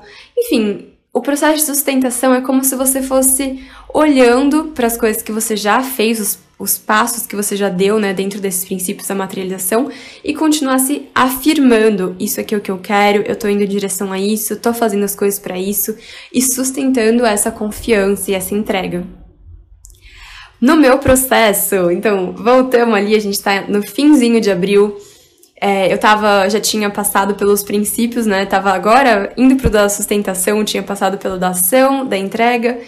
Claro, a ação ela é contínua, né? Então na sustentação segue existindo ação, segue existindo entrega, segue existindo as outras coisas como eu acabei de falar. E aí eu voltei pra ginecologista e ela me falou, né, é, da endometriose, da adenomiose. Ela basicamente falou que eu ia ter que operar em algum momento da minha vida a endometriose por estar acometendo o intestino também. Apesar de eu não ter sintoma, não sei o que, eu perguntei para ela, né, eu ainda questionei, tipo, como assim? Né, se eu não tô sentindo nada, por que, que eu tenho que fazer operação? Ela falou, ah, porque sim. Basicamente, ela falou porque sim, assim, tipo, eu não, eu não senti que a justificativa dela me, me trouxe validar, validação, então eu não lembro exatamente o que ela falou, mas para mim eu, eu não achei que aquilo fazia tanto sentido. E ela falou assim: endometriose não tem cura de nenhum jeito, não tem remissão de endometriose, você vai viver com isso pro resto da sua vida. Ela falou que a minha endometriose e adenomiose não comprometiam a minha fertilidade, é, porque tem casos de adenomiose, por exemplo, que é o endométrio na parede uterina, aonde a parede uterina ela acaba ficando muito grande, muito espessa, na verdade, e aí fica muito difícil do embrião se implantar para o embrião para se implantar, eu acho, ser implantado na parede uterina. Eu acho que é alguma coisa assim.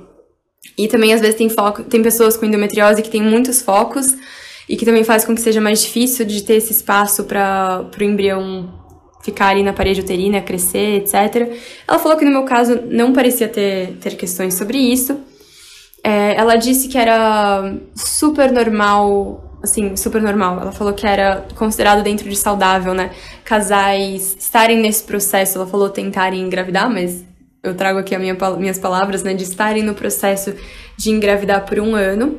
Porque eu não lembro agora qual que é a porcentagem, mas eu acho que assim, no final de um ano, 80% dos casais que estão ativamente nesse processo engravidam.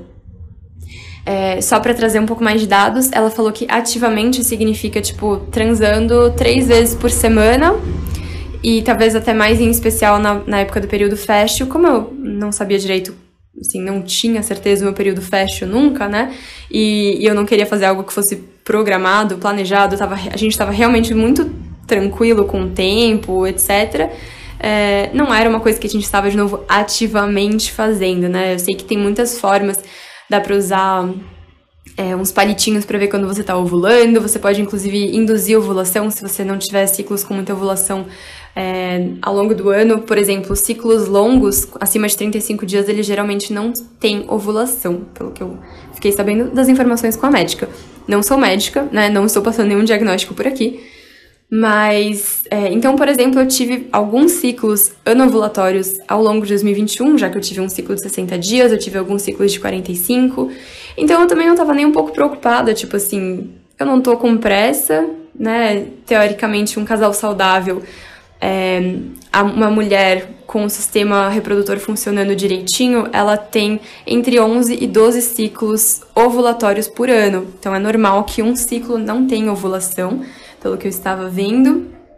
É, e aí eu tava falando, tá, então eu tô tendo, tipo, sei lá, cinco, seis ciclos com ovulação, então tá tudo bem, sabe? Eu tô tranquila. Talvez leve dois anos, talvez leve quatro anos, sei lá.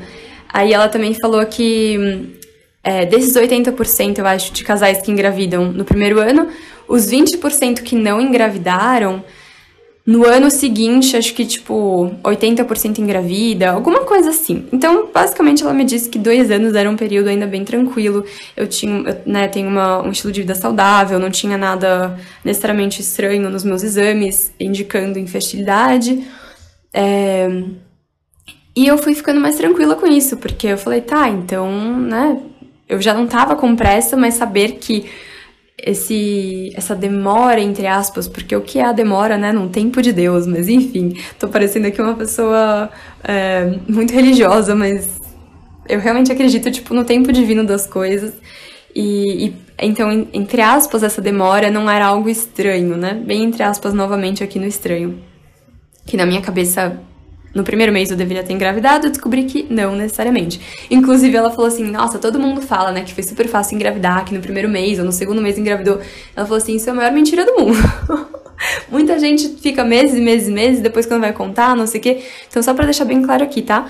Eu engravidei entre outubro e novembro, não sei exatamente quando foi.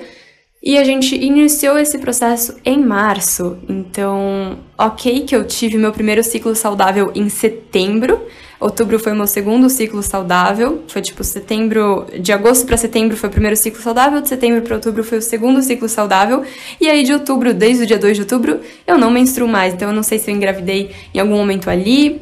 Enfim, é, no episódio do podcast anterior eu conto isso em mais detalhes, então para quem tiver curiosidade e ainda não ouviu, pode ouvir lá. É, conto, acho que inclusive como que a gente descobriu a gravidez, porque foi muito, muito inesperado nesse sentido de que eu não estava menstruando, só que eu tinha feito exames e tinham me dito que eu não estava grávida. É, e aí, ok, então estamos lá em agosto, eu saí da consulta com a médica. Foi muito bom, porque ela falou essa questão né, da, da fertilidade não, ter, não ser comprometida, mas ela falou essa questão da endometriose e da adenomiose e que eu teria que então operar. A adenomiose não se opera, não dá para fazer cirurgia para retirar isso por estar dentro da parede uterina. É, mas endometriose, né, ela tinha falado isso. Que eu teria que esperar, então, e fazer, tipo, eu falei, ah, eu posso esperar e fazer em uns seis meses, pelo menos? Aí ela falou, sim, eu acho que em seis meses você vai estar grávida, mas sim. Ok, saí de lá com isso. Na hora, é, acho que pouco depois eu fiz um post no Instagram contando sobre isso e uma pessoa me indicou uma ginecologista natural. E eu sempre gosto das soluções naturais, tipo, eu sou uma pessoa que não cresceu nunca tomando remédio, nunca tomei remédio para dor, para dor de cabeça, para, sei lá, qualquer dor normal, tipo, eu sempre aprendi a deixar o meu corpo processar isso. E então, né, é, eu não estava disposta a acreditar que uma coisa não tinha nenhuma possibilidade de cura. Tipo, isso assim, não passou pela minha cabeça.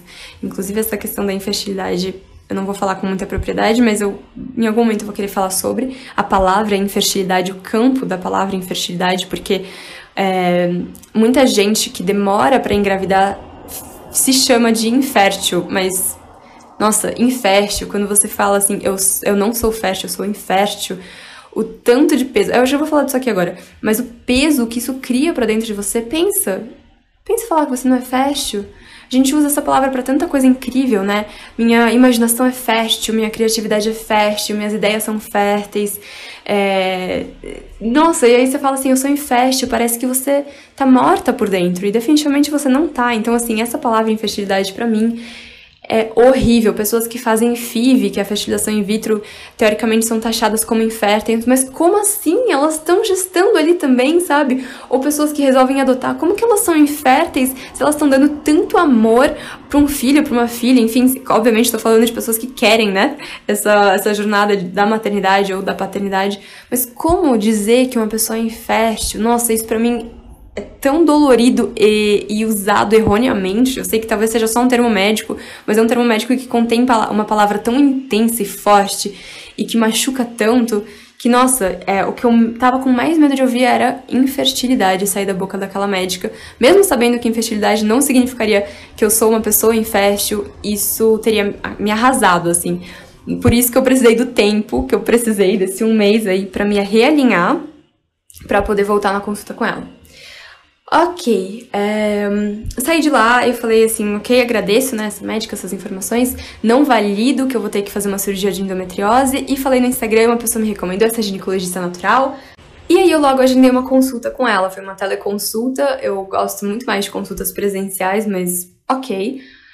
E eu não vou falar quem é, tá, essa ginecologista, porque eu não gostei dela como pessoa, mas eu gostei muito das coisas que ela me passou como profissional.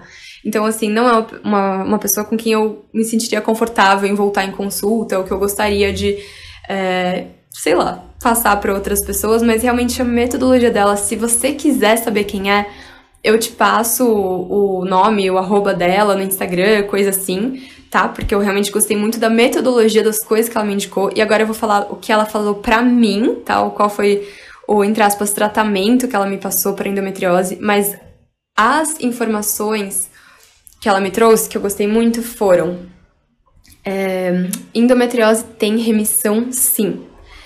A pessoa que me indicou ela falou que tinha, foi diagnosticada com endometriose, tinha sido, na verdade, né, em 2020, e que ela passou com essa ginecologista e que ela teve remissão de todos os focos dela de endometriose. Então, para mim, era isso, sabe? Tipo, eu acredito muito na remissão das coisas, mesmo que, teoricamente, elas sejam impossíveis. Então, tava querendo uma profissional alinhada com o que eu penso encontrei essa pessoa, de novo, como pessoa não gostei muito, como profissional é, adorei as informações que ela me trouxe. E eu já tinha buscado um pouquinho, né, causas metafísicas das doenças, porque eu acredito muito que as questões que a gente tem, elas se manifestam antes de outras maneiras. É, um parênteses aqui, que nesse meu processo, nessa minha jornada de engravidar, eu eu comecei a perceber também que pode ser meio cruel falar, tipo, ah, você, você manifestou isso antes, ou tipo assim, falar da, vou falar do meu caso, né? Eu tava lendo que endometriose é muitas vezes causada pela falta da mulher em se maternar, pela falta dela se conectar com a energia feminina. A adenomiose também é muito esse você se amar e se maternar antes. E eu demorei um pouco para conseguir compreender, porque eu falei, caraca, eu sou uma pessoa que sempre me coloco em primeiro na minha vida, tipo, eu não passo por cima de mim. Aí eu falei, hum, será mesmo? Será que eu não passo por cima de mim quando se trata da minha irmã? Será que eu não passo por cima de mim quando se trata da Maia? Será que muitas vezes eu não passo por cima de mim quando se trata em, sei lá, fazer algo que eu sei que vai ser legal pro Vi, mas talvez eu não queira tanto? Eu comecei a pensar em algumas coisas assim. Tipo, pro Vi é menos. mas eu comecei a pensar muito nisso e no masculino, né? No, num desequilíbrio de masculino na minha vida, porque a endometriose nada mais é do que o endométrio, que a gente descama o endométrio todo mês quando menstrua, e aí o corpo reabsorve isso. Só que aí a mulher com focos de endometriose, ou adenomiose também, é, o corpo não consegue reabsorver todo esse endométrio descamado. Isso, assim, de novo, foi o que eu recebi de informação, tá? Posso estar falando alguma coisa errada, não sou médica ginecologista. É, e isso muitas vezes acontece por um excesso de progesterona no corpo. O corpo fica ocupado é, tentando reabsorver essa progesterona que está em excesso, e aí ele não consegue reabsorver todo o endométrio que foi descamado ali com sucesso, ok? Ok, isso foi o que eu aprendi sobre endometriose e adenomiose. Fui estudar um pouquinho mais, né, o que é a progesterona, qual que é a função dela no ciclo. É, eu descobri que ela traz essa energia mais masculina, tararam, tararam, né, então ela é um hormônio que está mais ligado a isso. E com essas informações, eu falei, tá, eu vou entrar, então isso foi em agosto, eu falei, vou entrar em um processo de me maternar. Eu quero me maternar. por pelo menos seis meses, onde vou começar a ser mais gentil comigo, comigo nesse sentido de me pôr em primeiro lugar. Desde que a gente adotou a Maia, eu muitas vezes acabava comendo só, tipo, meio-dia, é, uma da tarde, porque eu ia passear com ela, daí eu ia dar comida, daí eu ia brincar, daí não sei o que, daí eu tinha que trabalhar. E quando eu via, tipo, não tinha comido, por exemplo. Inclusive, jejum é uma das coisas que eu aprendi com a Alissa Witt, autora do Woman Code, que não é bom para mulheres com, com questões é, endócrinas, endócrinas e ou reprodutoras, ginecológicas, não sei exatamente como chamar isso, porque faz com que o corpo tra... jejum assim, não todos os jejuns, tá? Mas um jejum intermitente de algumas horas, que era o que eu tava fazendo, né? Sei lá, eu jantava umas 8 da noite e aí eu ia comer meio-dia, uma da tarde. Isso já configurava um jejum intermitente e isso não era saudável, segundo a Alissa Witt, porque o corpo acabava, sei lá, tendo uma que umas questões ali no funcionamento dele e hormonalmente falando, ele não reabsorvia tudo que ele poderia reabsorver da progesterona ou de coisas assim, e que acabava então gerando esses acúmulos do endométrio no corpo, etc e tal. Isso reverbera para várias outras, tipo a SOP, é, entre outras questões, tá? Não vou, de novo, entrar super agora nesses méritos, por não ser especialista nisso, mas foi uma coisa então que eu resolvi falar, tipo, tá, eu vou me pôr em primeiro lugar, então eu vou comer antes de sair para passear com a Maia. E aí isso para mim foi uma mudança muito grande, muito radical. Eu vou me colocar em primeiro lugar, então eu vou às vezes, tipo, não sair correndo em direção a salvar a minha irmã, até porque ela não precisa ser salva, mas é uma questão muito intensa para mim. E tipo, se ela me chamasse, eu tipo, absolutamente largava tudo e saía correndo para encontrar com ela. E eu comecei a falar assim, tá, pera, quais são as minhas prioridades, eu, Patrícia, né? Então, é, foram mudanças sutis nesse processo, mas que foi muito bom. E ok, então eu cheguei para consulta é, já trazendo isso. E o que a médica me passou foi fazer vaporização de útero com camomila, que é uma prática que eu já fazia de vez em quando. Já tinha uma efetividade muito grande, especialmente porque teve uma época que eu tive cistite de repetição. Então a vaporização com camomila era uma coisa que na hora fazia com que isso passasse 100%. Era tipo mágico, né? E ela me passou essa vaporização para fazer uma vez por semana. Passou para eu fazer escalda-pés com ale, alecrim, acho que e sal grosso, não tenho certeza, mas era com certeza era alecrim. Um escalda-pés que viesse até o joelho, uma vez por semana também. E que eu tomasse chá de artemisia todos os dias é, e um, ao longo do dia, todos os dias. Acho que um litro desse chá. E também um chá, alguns chás que ela tinha me recomendado à noite, que eu acabei não tomando muito. Bom, foi isso que ela me passou meio que como um tratamento, entre aspas, né? É, um tratamento natural. Ela falou que em três meses eu deveria voltar pra gente ver, reajustar. Eu acho que eu não poderia continuar com as mesmas ervas por mais do que esse tempo. E, de novo, esse é o meu caso, isso não é uma recomendação, isso foi analisando todo o meu perfil, todas as questões que eu tinha. Cada erva tem muito uma energia. É, eu acredito muito que a gente pode se conectar intuitivamente também, né, com essas coisas. Mas é isso.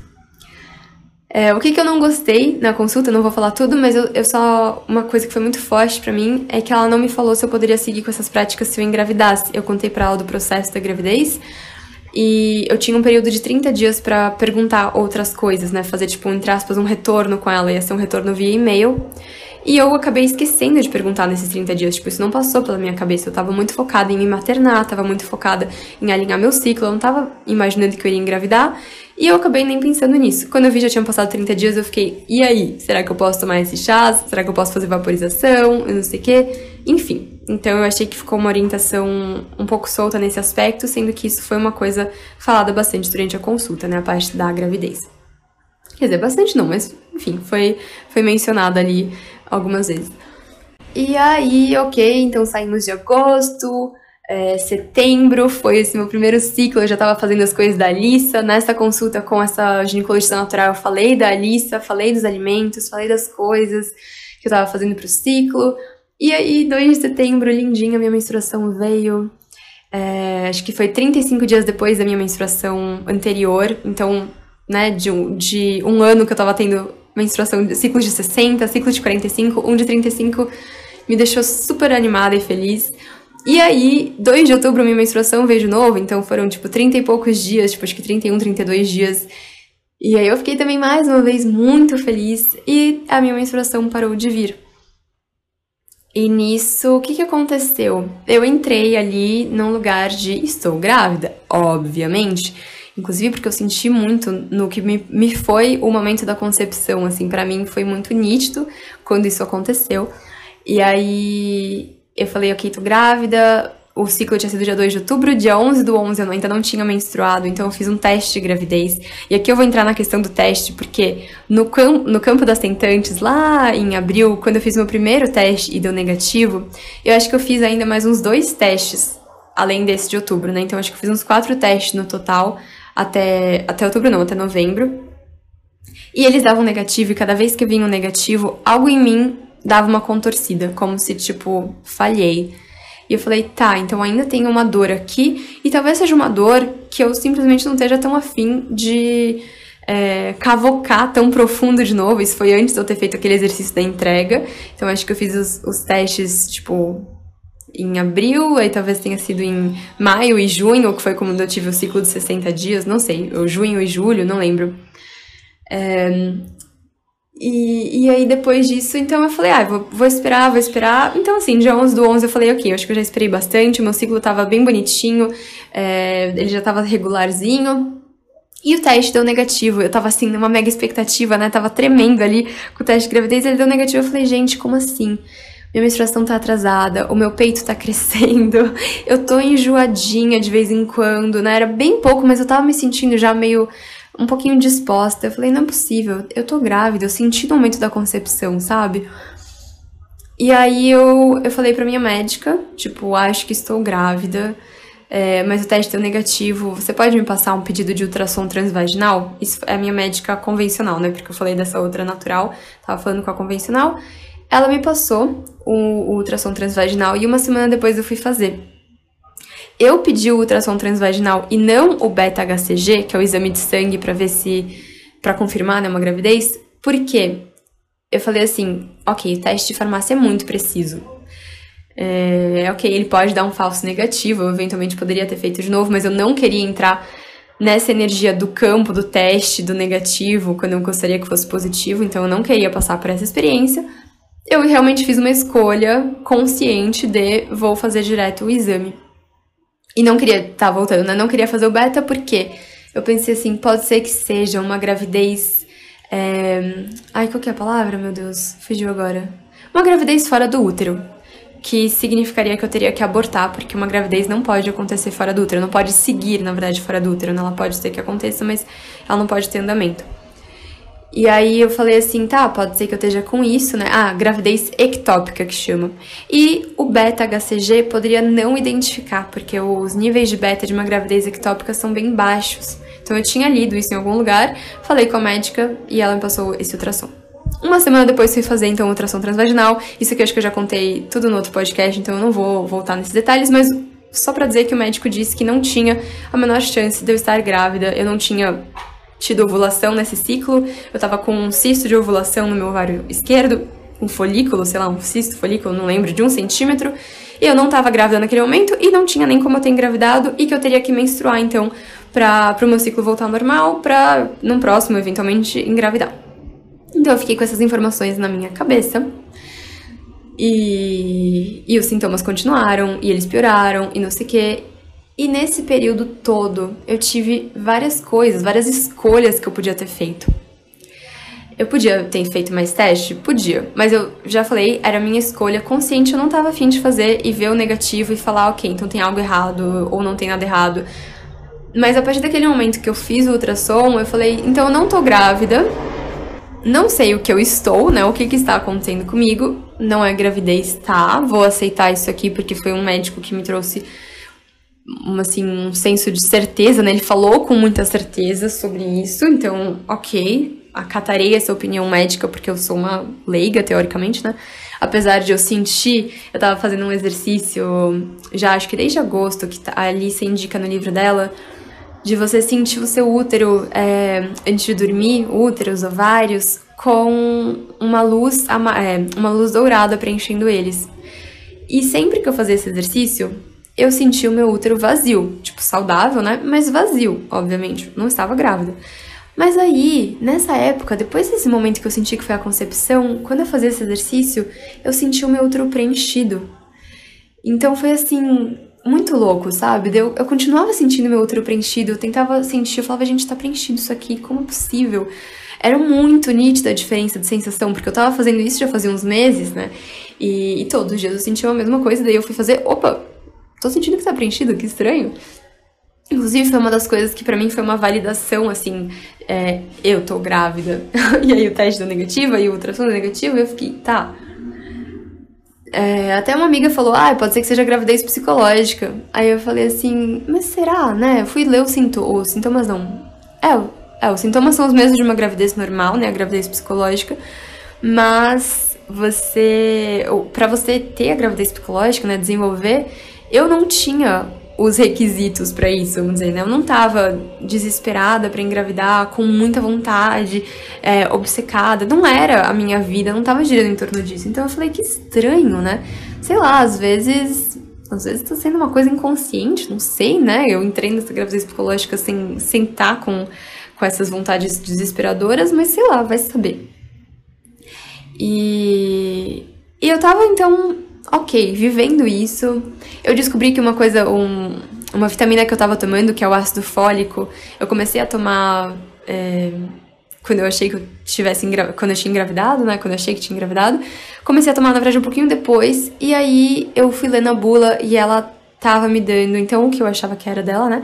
Os efeitos colaterais que eram enjoo, é, distensão abdominal, mal-estar, várias coisas que eu tava sentindo. Meu abdômen tava, tipo, muito distendido, mais do que agora. Não, tá, não sei se mais do que agora, mas tanto quanto agora, que eu tô com três meses de gravidez. E minhas roupas não estavam mais me servindo, tava super estranho. Eu falei, ah, então tá, descobri a causa, o ácido fólico, beleza, não sei o quê. Só que em nenhum momento eu parei de sustentar que eu estava saudável. Na verdade, assim, eu tive alguns momentinhos de medo, né? Tipo, ah, será que pode ser uma menopausa precoce? Será que pode ser alguma coisa ruim, né? Tipo, é, um câncer, alguma coisa mais intensa, não ruim, mas tipo, alguma coisa mais, mais grave. É, eles, esses momentinhos eles vieram, mas eu não tava dando vazão para eles, por isso que eu falei que em nenhum momento eu entrei nisso. É, porque eu não cheguei a, a mergulhar fundo nessas possibilidades, nesses medos. E eu tava sustentando, inclusive, dia 30 de novembro, no meu caderno da gratidão, eu escrevi uma carta muito linda, que meu caderno não está aqui agora, e eu queria muito ler essa carta, mas basicamente é, na carta eu tava falando sobre eu estar saudável, eu confiar que eu sou saudável, eu agradecer pela minha saúde. Eu tava falando muito sobre a questão de acreditar em mim, no meu corpo, nas respostas que eu tava recebendo de mim. Então, assim, eu não tava conseguindo comer muitas coisas, né? Eu tava bem enjoada, então eu falava assim: eu confio que eu vou saber o que eu tenho que comer, quando eu tenho que comer. Eu não tava conseguindo me exercitar, então eu também falava: eu confio que eu vou me exercitar da forma como tiver que ser, quando tiver que ser. É, e eu comecei a, validar muito internamente tudo que eu recebia de mensagem. Eu já tava fazendo isso, mas naquele momento eu, eu realmente firmei esses compromissos. Eu falei assim: eu confio no divino, eu confio em mim, é, mais do que em outras pessoas que não sou eu para me passarem essas informações. E aí entra uma coisa que eu tinha falado sobre a causa metafísica das doenças, né? Que muitas vezes a gente desenvolve. Então eu comecei a falar da endometriose e de, de ser esse reflexo das questões que eu já falei aqui. Mas às vezes, e eu acredito muito nisso, as doenças, elas não são só um reflexo do que a gente viveu nessa vida. Às vezes, na minha opinião, obviamente, as doenças podem ser um reflexo de coisas que a gente trouxe de outras vidas, de, de vivências que a gente teve ou tem né, em realidades paralelas. Não sei o que, depende do que você acredita, né? Mas que às vezes procurar só a causa de ah, então, então endometriose é a falta do, né, da conexão com o feminino, é um masculino agravado e é uma falta de se maternar. Tá, vamos supor que eu fosse assim, a pessoa mais feminina do mundo. Eu ia ler aquilo e ia ficar assim, como assim? Mas, mas isso não se encaixa comigo, né? Ou sei lá, outras N questões que poderiam ser, sabe? É, questões no fígado, por exemplo, que falam. É, fígado está muito associado à raiva. E ah, uma pessoa que desenvolve algo no fígado, mas uma pessoa que não sente muita raiva, ela, tipo, sei lá, não não sente muita raiva, mas ela lida de boa com a raiva. Será que ela nossa, então ela é muito raivosa ou ela reprime muito isso. Será que tem que ser isso? Tem que ser verdade sobre a vida dela aqui hoje? Eu comecei a me questionar muito sobre isso, porque é, sim, eu acredito que muitas vezes pode ser. Eu acredito que, independente se a gente sente que é verdade ou não, como foi o meu caso com endometriose, que eu falava, caraca, mas eu me coloco em primeiro lugar, né? Mas eu, eu me materno, mas eu, é, eu cuido do meu feminino de diversas maneiras, mas eu falei, tá, onde eu posso então talvez trazer mais disso? No caso, eu descobri questões minhas nessa vida, né, nessa realidade, mas mesmo se não fosse, eu acho que a gente pode sempre trazer esse approach sem que seja, tipo, entre aspas, né, culpa sua. Até porque quando a gente descobre alguma coisa, muitas vezes a gente tá nesse estágio fragilizado.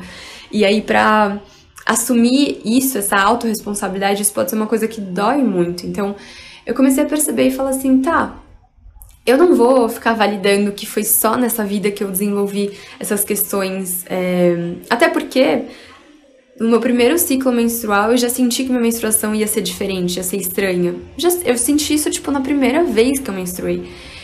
É, não dá pra falar que com 13 anos eu já tava vivendo toda, que foi quando eu menstruei a primeira vez, né? Que eu já tava vivendo todas as questões que levaram então para o meu ciclo irregular ou para minha endometriose ou não sei o quê, porque eu era muito diferente de como eu sou hoje. Eu ainda, nossa, sei lá, sabe, eu definitivamente não sinto que eu me enquadrava naquela época com questões de amenorreia, que é uma essa, esse ciclo longo, né, se chama amenorreia. Eu não sinto que eu sou uma pessoa procrastinadora ou etc, que as pessoas falam que, né, a amenorreia é isso, essa procrastinação da vida, das coisas. Então eu fiquei assim, tá, ok.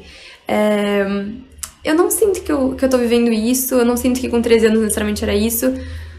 Por que então que eu tô vivendo isso? E aí entra essa questão, na minha opinião, né? Tem coisas que a gente simplesmente traz de outras realidades. E não porque a gente esteja, teoricamente, né? Quer dizer, teoricamente não. Não porque a gente esteja, entre aspas, fazendo errado nessa vida. Fecha aspas. Bem aspas, tá? No fazendo errado mas sim porque às vezes são coisas que a gente quer se propor ou a melhorar ou a fazer diferente, né? Às vezes, às vezes foram coisas que eu agravei muito em outras realidades, como é, por exemplo, o nó do norte e o nó do sul na astrologia, são coisas que a gente vai agravando bastante o posicionamento de onde está o nosso nó do sul no mapa astral.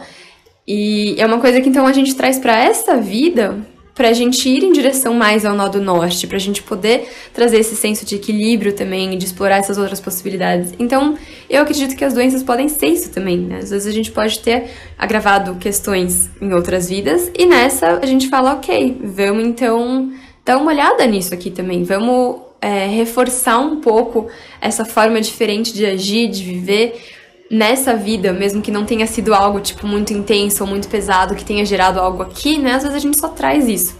Enfim, é nessa minha cartinha é, do dia 30 de novembro para mim mesma, nessa, no meu caderno da gratidão, eu escrevi sobre isso, sobre confiar em mim, sobre não ficar validando isso, porque naquele momento muitas informações sobre você co-criar suas doenças estava aparecendo para mim e naquele momento eu não sabia qual doença eu estava, que no caso não era uma doença, era uma gravidez.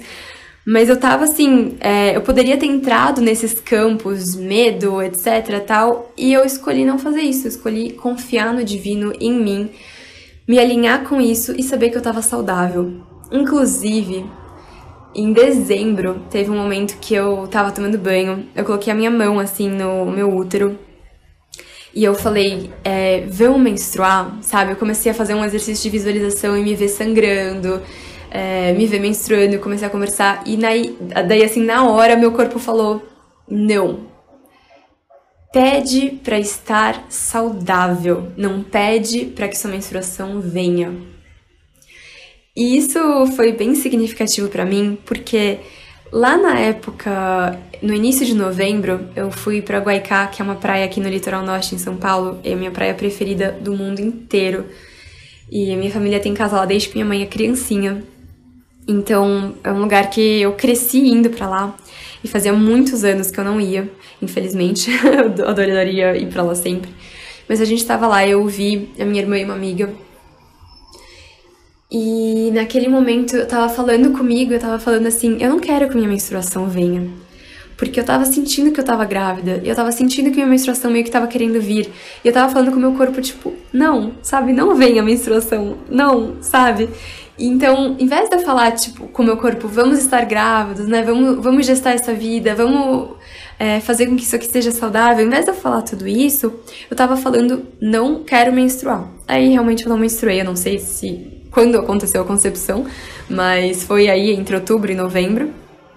E foi bem nessa época, isso já era tipo iníciozinho, primeira semana de novembro, quando eu tava pedindo para não vir a minha menstruação. Eu não pedi para estar saudável, eu pedi pra menstruação não vir. E aí, nesse momento que eu tava falando, vem a menstruação, eu aprendi a lição. Eu não devia pedir vem menstruação, eu devia pedir que o meu corpo esteja saudável. Então foi isso, eu comecei a falar, né, com o meu corpo que a gente estava saudável, esse meu processo de me maternar. Eu falei da música, né, da abundância. Eu conheci duas músicas que foram também muito lindas para mim durante esse período de falar de uma forma gentil comigo mesma, de aceitar os meus processos com muita delicadeza. E é, tudo isso estava sendo bem especial.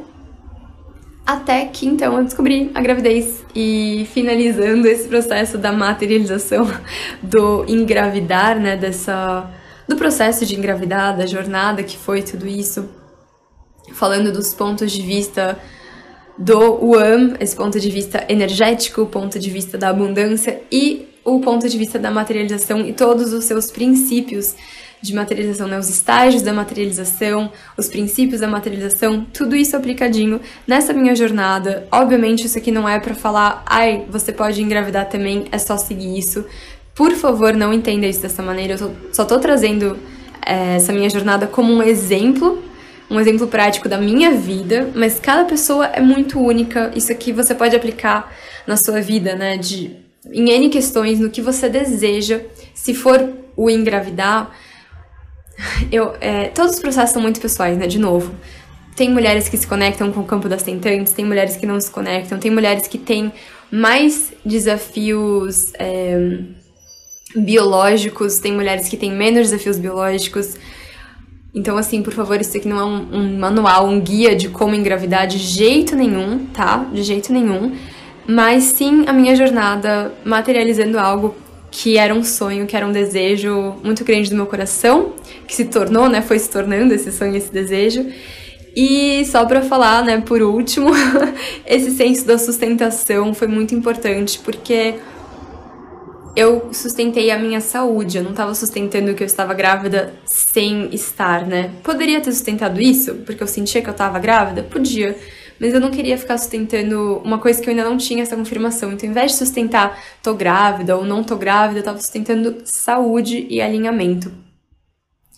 E é, é isso aí. Talvez tenha faltado alguma coisa nesse longuíssimo podcast, porque ficou bem maior do que eu tava imaginando que ele seria. Mas de qualquer forma, eu acho que eu falei tudo que eu tudo que eu queria. Ah, nossa, não, lembrei de um detalhe. Eu tinha escrito aqui algumas coisinhas, fui dar uma olhada. É, uma das coisas que eu fiz também foi. Bom, eu falei, né, de me abrir e de desfazer travas, e durante esse processo eu descobri muitas travas em mim pra maternidade. Por mais que eu tava chateada com os negativos que eu ia tendo do teste de gravidez, eu também fui descobrindo momentos de alívio, de certa forma. E aí eu fui investigando o porquê desse alívio. Eu descobri que a Maia, eu tinha colocado muito a nossa cachorrinha num papel de filha, então eu descobri que eu tinha muito medo de engravidar, porque eu não sabia se eu ia ter amor pra, pra compartilhar com o baby, já que eu tinha tanto amor, tenho, né, tanto amor pela Maia. Eu não sabia o que fazer, então eu tenho até aqui nas minhas notas no celular um documento, no iCloud, na verdade, um documento chamado Baby mais Maia, ou Maia mais Baby, onde eu peguei, assim, um super guia sobre as coisas para fazer durante a gestação, durante depois do nascimento, pra fazer com que seja uma uma situação leve para Maia. Eu sei que muitas vezes os animais eles acabam ficando em segundo plano, né, vindo baby, mas eu realmente não quero que seja a experiência da Maia. Eu vou fazer tudo o que eu puder fazer para que não seja a experiência da Maia, porque ela é muito, muito, muito nossa baby mesmo. Então eu fui abrindo espaço para isso, eu fui ficando tranquila, me desfazendo das travas que eu tinha com relação a isso. É, eu fui sustentando né, a energia, como eu comentei também, e eu também fui me vulnerabilizando para os processos. Vulnerabilizar, por que, que foi tão importante para mim isso? Porque eu fui percebendo que hum, o divino ele age de N maneiras, né? São muitas frentes, eu acho. E, e é muita pretensão, era minha, muita pretensão da minha parte achar que eu, teoricamente, seria a única responsável pelo processo de engravidar, né? Pela minha jornada e tal, não sei o quê. Eu e o Vi, né? Obviamente. era muita pretensão achar isso. Então, essa parte da vulnerabilização foi muito especial, vindo, por exemplo, é, tendo essa abertura com o Edgar, que estava trabalhando nessa, nesse lado de alinhamento físico e alinhamento energético comigo, que fez é, essa última sintonização, vamos dizer assim, em agosto. Depois, loucura linda e maravilhosa, mas acho que em outubro eu comecei a fazer aulas de dança da Kini com a Mari. A Mari é uma professora de dança e uma joalhe... joalheirista? Joalhe... É, acho que é isso, né? Maravilhosa. Inclusive, os meus brincos preferidos da vida são dela. Eu tenho três brincos dela que são, nossa, lindíssimos. E um anel também que eu sou apaixonada demais. E ela também é professora de dança, e essa dança da Kine é uma técnica que ela criou envolvendo várias coisas. A Mari é formada em dança pela Unicamp, e, e ela foi desenvolvendo ao longo da, da trajetória dela né, essa técnica de dança da Kine, que ela chama, isso foi assim uma forma linda de ir me conectando mais com várias facetas do meu feminino. Então as aulas com ela foram essenciais, onde eu me entreguei muito, assim, eu tava ali em máximo de vulnerabilidade e entrega para cada uma das aulas, cada um dos exercícios. E eu sei que isso também foi vital no meu processo como um todo, né, o meu processo de sustentação e de ação, porque isso eram ações conscientes é, em direção ao meu maternar, ao meu cuidar, é, retomada, na verdade, né, do meu feminino, abertura dessas facetas e que também, né, estavam em direto alinhamento com esse processo de engravidar. É, agora, sim, em novembro, bem no início de novembro, uma amiga muito querida, que a gente não se fala, ela não tem Instagram, a gente se fala muito de vez em quando, mas a gente tem algumas similaridades de processo, assim, ela tá construindo uma casa com o marido também, enfim. Ela veio falar comigo, eu fui falar com ela, não lembro exatamente como foi. E aí eu falei, né, desse processo que a gente estava abertos, essa jornada de engravidar e não sei o quê. E ela falou que ela sentiu muito na hora de rezar uma novena para Santa Francisca. E na hora eu fui procurar. Eu, eu não cresci dentro do cristianismo, então eu não sabia nem o que era novena, nem quem era Santa Francisca. Apesar de aparentemente Santa Francisca não ser muito conhecida mesmo, assim. Quando eu li sobre a Santa Francisca, eu fiquei inteira arrepiada. Eu, fiquei, assim, com lágrimas nos olhos. Eu senti uma conexão tão forte. Foi tão lindo. Só que depois disso, ela falou que ela ia começar a fazer né, novena para isso, para esse processo, para o melhor acontecer e tal. E a gente acabou não se falando mais depois disso. Não sei porquê, ela até, depois que eu vi, ela tinha mandado mensagem, eu não sei nem porquê, eu acabei não vendo. É, ela tinha falado para eu comentar depois o que, que eu tinha sentido, ou vice-versa, eu acho, mas a gente não se falou. E acho que foi logo no iníciozinho, finzinho, na verdade, de novembro, eu comecei a fazer aula de yoga com a Betina. Betina é uma professora sensacional, nossa, sensacional. Ela mora em Paris, as aulas são à distância, inclusive as aulas com a Mari também são à distância, tá? Então, se você tiver vontade de fazer dança da Kini com a Mari, você pode, e se você tiver vontade de fazer yoga com a Bettina, você também pode. É... E atendimentos com Edgar, se você tiver vontade barra curiosidade, ele atende aqui na região de Alphaville e Grande São Paulo, tipo São Paulo capital e regiões ali por perto. Então também recomendo muito toda essa parte. Mas o é, que, que eu comecei a fazer com isso? Né? Não só me vulnerabilizar para essas trocas, e a Betina também, sincronicamente, ela é uma professora especialista em yoga para gestantes, em pré-natal e pós-natal, eu acho que chama, não sei. Mas ela é especialista nisso, e eu tava procurando ela, quer dizer, eu tava procurando ela. A gente se encontrou, assim, também meio por acaso, ela já tinha falado comigo para me oferecer uma aula para eu fazer, assim, porque ela, ela sentiu muito em me dar uma aula. Isso tinha sido assim no meu aniversário, ou seja, meu aniversário é em janeiro, a gente foi fazer aula no fim de novembro. Então aconteceu, claro, no momento mais perfeito que possível, né, que devia acontecer ali naquele momento. Em novembro teve o encerramento da minha sociedade com a Rafa. Eu comecei a ter uma coisa chamada Síndrome do Ninho, que aqui não entra no processo de materialização, um pouco mais da minha jornada da gravidez, mas já tô aproveitando que esse podcast tá bem longo e tô já trazendo um pouquinho dois em um aqui. Mas essa síndrome do ninho é uma coisa que eu tinha visto que acontece com as mulheres no final da gestação, ali nas últimas semanas. E eu comecei a ter isso antes de estar grávida, e essa síndrome do ninho foi querer alinhar tudo na minha vida. Então, é, tinham questões da sociedade que a gente precisava alinhar e que acabaram resultando nesse, nesse encerramento onde foi mutuamente melhor pra gente encerrar a sociedade. É, eu comecei a arrumar umas coisas aqui em casa, no apartamento onde a gente mora. Eu comecei a agilizar de novo as coisas para a construção da nossa casa, que acontece, vai começar a acontecer esse ano. Então foram várias e várias e várias coisas ali mexendo. É, que eu tava sentindo que eu tinha que mexer, mexer, mexer e alinhar, alinhar, alinhar. Por isso que eu chamo esse processo de engravidar, né? Realmente foi um processo. Cada mês eu mexi em alguma coisa diferente dentro de mim, que foi muito importante para esse todo. E essas pessoas, essa vulnerabilização, essa abertura da minha parte para essas pessoas, para essa ajuda também foi muito importante, porque eu sempre fui uma pessoa mais autossuficiente. Hello, masculino distorcido. Hello. É, eu não aceitava muito a ajuda das pessoas, eu achava meio perda de tempo, eu achava ah, que eu sempre conseguiria resolver com mais facilidade sozinha, eu sempre tive muita dificuldade de confiar em profissionais, acabava não atraindo profissionais que seriam melhores para mim. E é uma profecia autorrealizável, assim, né? Eu tava num ciclo que era tipo, ah, eu sei que a, essa pessoa, sei lá, eu sei que essa ginecologista não vai me passar informações novas ou informações que eu gostaria, mas sei lá, deixa eu ver. E aí eu ia lá e o que acontecia? Profecia realizável, eu tinha traído exatamente isso. Isso eu tô falando assim de um padrão que eu tive na minha vida com ginecologistas, justamente por ter buscado a resolução dessas minhas questões da amenorreia, dessa menstruação longa.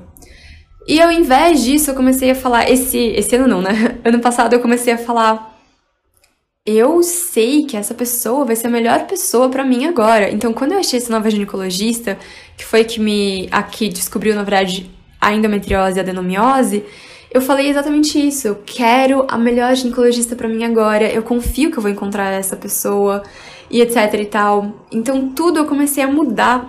Eu saí dessa profissão autorrealizável da. É... Ai, qual é a palavra, Jesus? É, desse senso de independência, não. Qual que é a palavra que eu acabei de usar? Autonomia máxima, como se, tipo, ninguém pudesse me ajudar. Autossuficiência. Ai, Jesus, essa é a palavra. Nossa, tô falando muito Jesus, né? Desculpa aí, gente. Antigamente eu tinha tanta aversão ao nome Jesus. Se você tiver aversão, sorry, tá? eu espero que eu não esteja te causando vontade de sair do podcast por causa disso, porque eu sei que antigamente eu seria a pessoa que não estaria ouvindo esse podcast depois do segundo Jesus que saiu da boca da pessoa. Mas então tô falando muito aqui, mas é isso. É, a minha autossuficiência, essa profissão autorrealizável, não sei o quê, eu comecei a sair disso e falar, não, eu quero encontrar a melhor pessoa, eu quero ser ajudada da melhor forma possível, eu quero ajuda mesmo. E isso foi muito o primeiro passo, né? Eu ainda nem sabia dessa distorção do masculino, eu já estava trabalhando o feminino em mim de outras formas antes, mas eu não sabia é, da endometriose e adenomiose e nessas questões né, de distorção de feminino e masculino. E, e foi lindo, foi lindo mesmo. Um processo. Agora a gente tá numa fase dando uma atualizadinha, né? Corta para janeiro de 2022, fim de janeiro já. Mas a gente tá procurando médico, né? A gente já na verdade meio que encontrou o médico que eu quero que seja o nosso obstetra. E vamos ter consulta fim de fevereiro com ele, então ainda, ainda tem um período aí, ele é bem requisitado, a consulta ia ser para fim de março, mas eu falei, mas, mas minha senhora, né, pra secretária, eu falei, minha senhora, mas como assim? Eu vou estar de seis meses, eu não tenho médico ainda, sabe? E, enfim, então a gente conseguiu dar uma agilizadinha e é, estamos vivendo, tem muita coisa para eu falar sobre isso, tipo, muita coisa mesmo.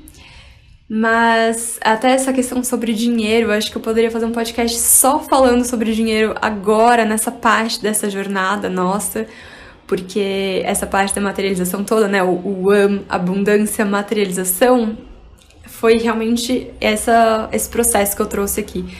Aí, dinheiro são outras coisas, outras questões. Eu não tô nem um pouco preocupada com isso. Eu tô, inclusive, né, sustentando muito tudo que eu já trouxe aqui.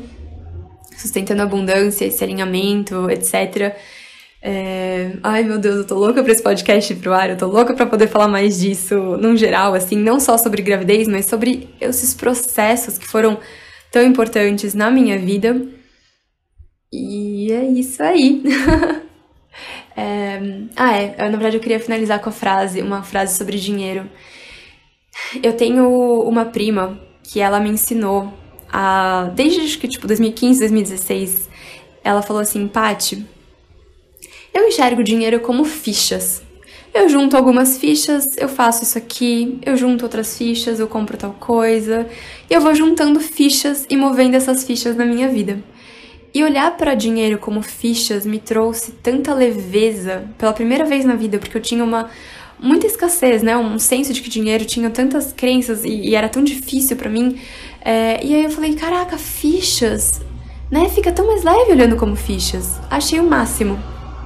E aí ela me disse assim, é, ela tem dois filhos e ela queria colocar eles numa escola específica. E a, essa escola tem uma mensalidade super alta, tem uma taxa de matrícula super alta.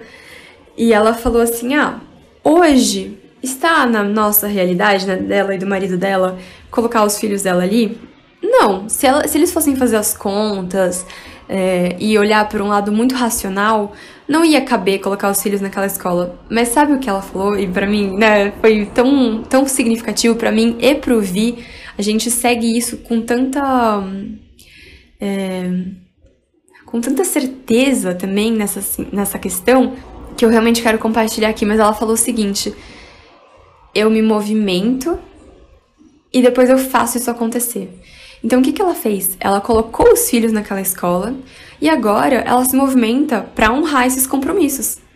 Então ela primeiro dá o passo, primeiro ela faz e aí ela, entre aspas, corre atrás, né? Então ela vai vivendo desse jeito. Ela não espera as circunstâncias estarem perfeitas para que ela dê o passo. Até porque se fosse assim, a gente muitas vezes não sairia muito do lugar. E nessa nossa decisão de abrir a possibilidade de engravidar, olha só como eu falo, né? Não é a nossa decisão de engravidar, é de abrir a possibilidade, porque é uma possibilidade.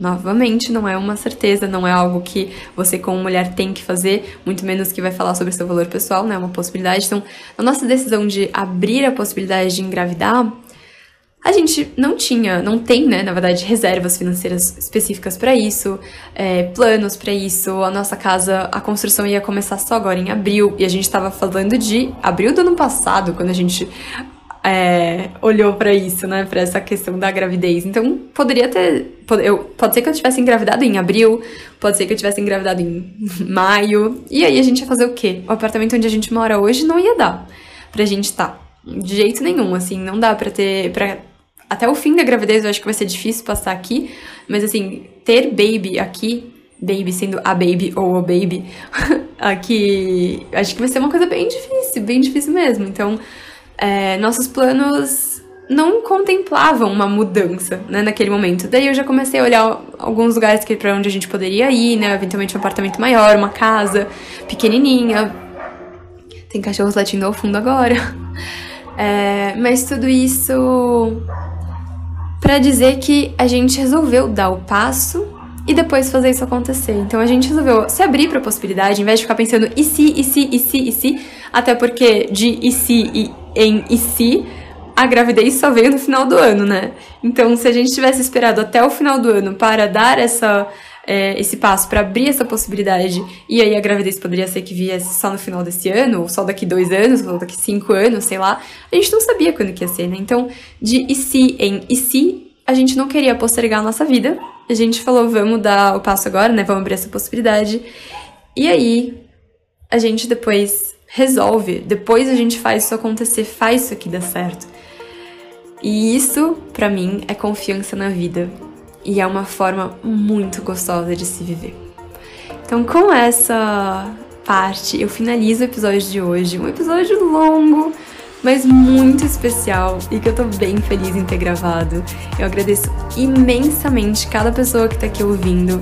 Eu agradeço também muito se você que estiver ouvindo puder compartilhar esse episódio nas suas redes sociais ou com uma pessoa que você sabe que vai gostar muito de saber disso aqui também, que vai se beneficiar dessa parte toda na prática da abundância, da materialização e até eventualmente, quem sabe, do processo de gravidez.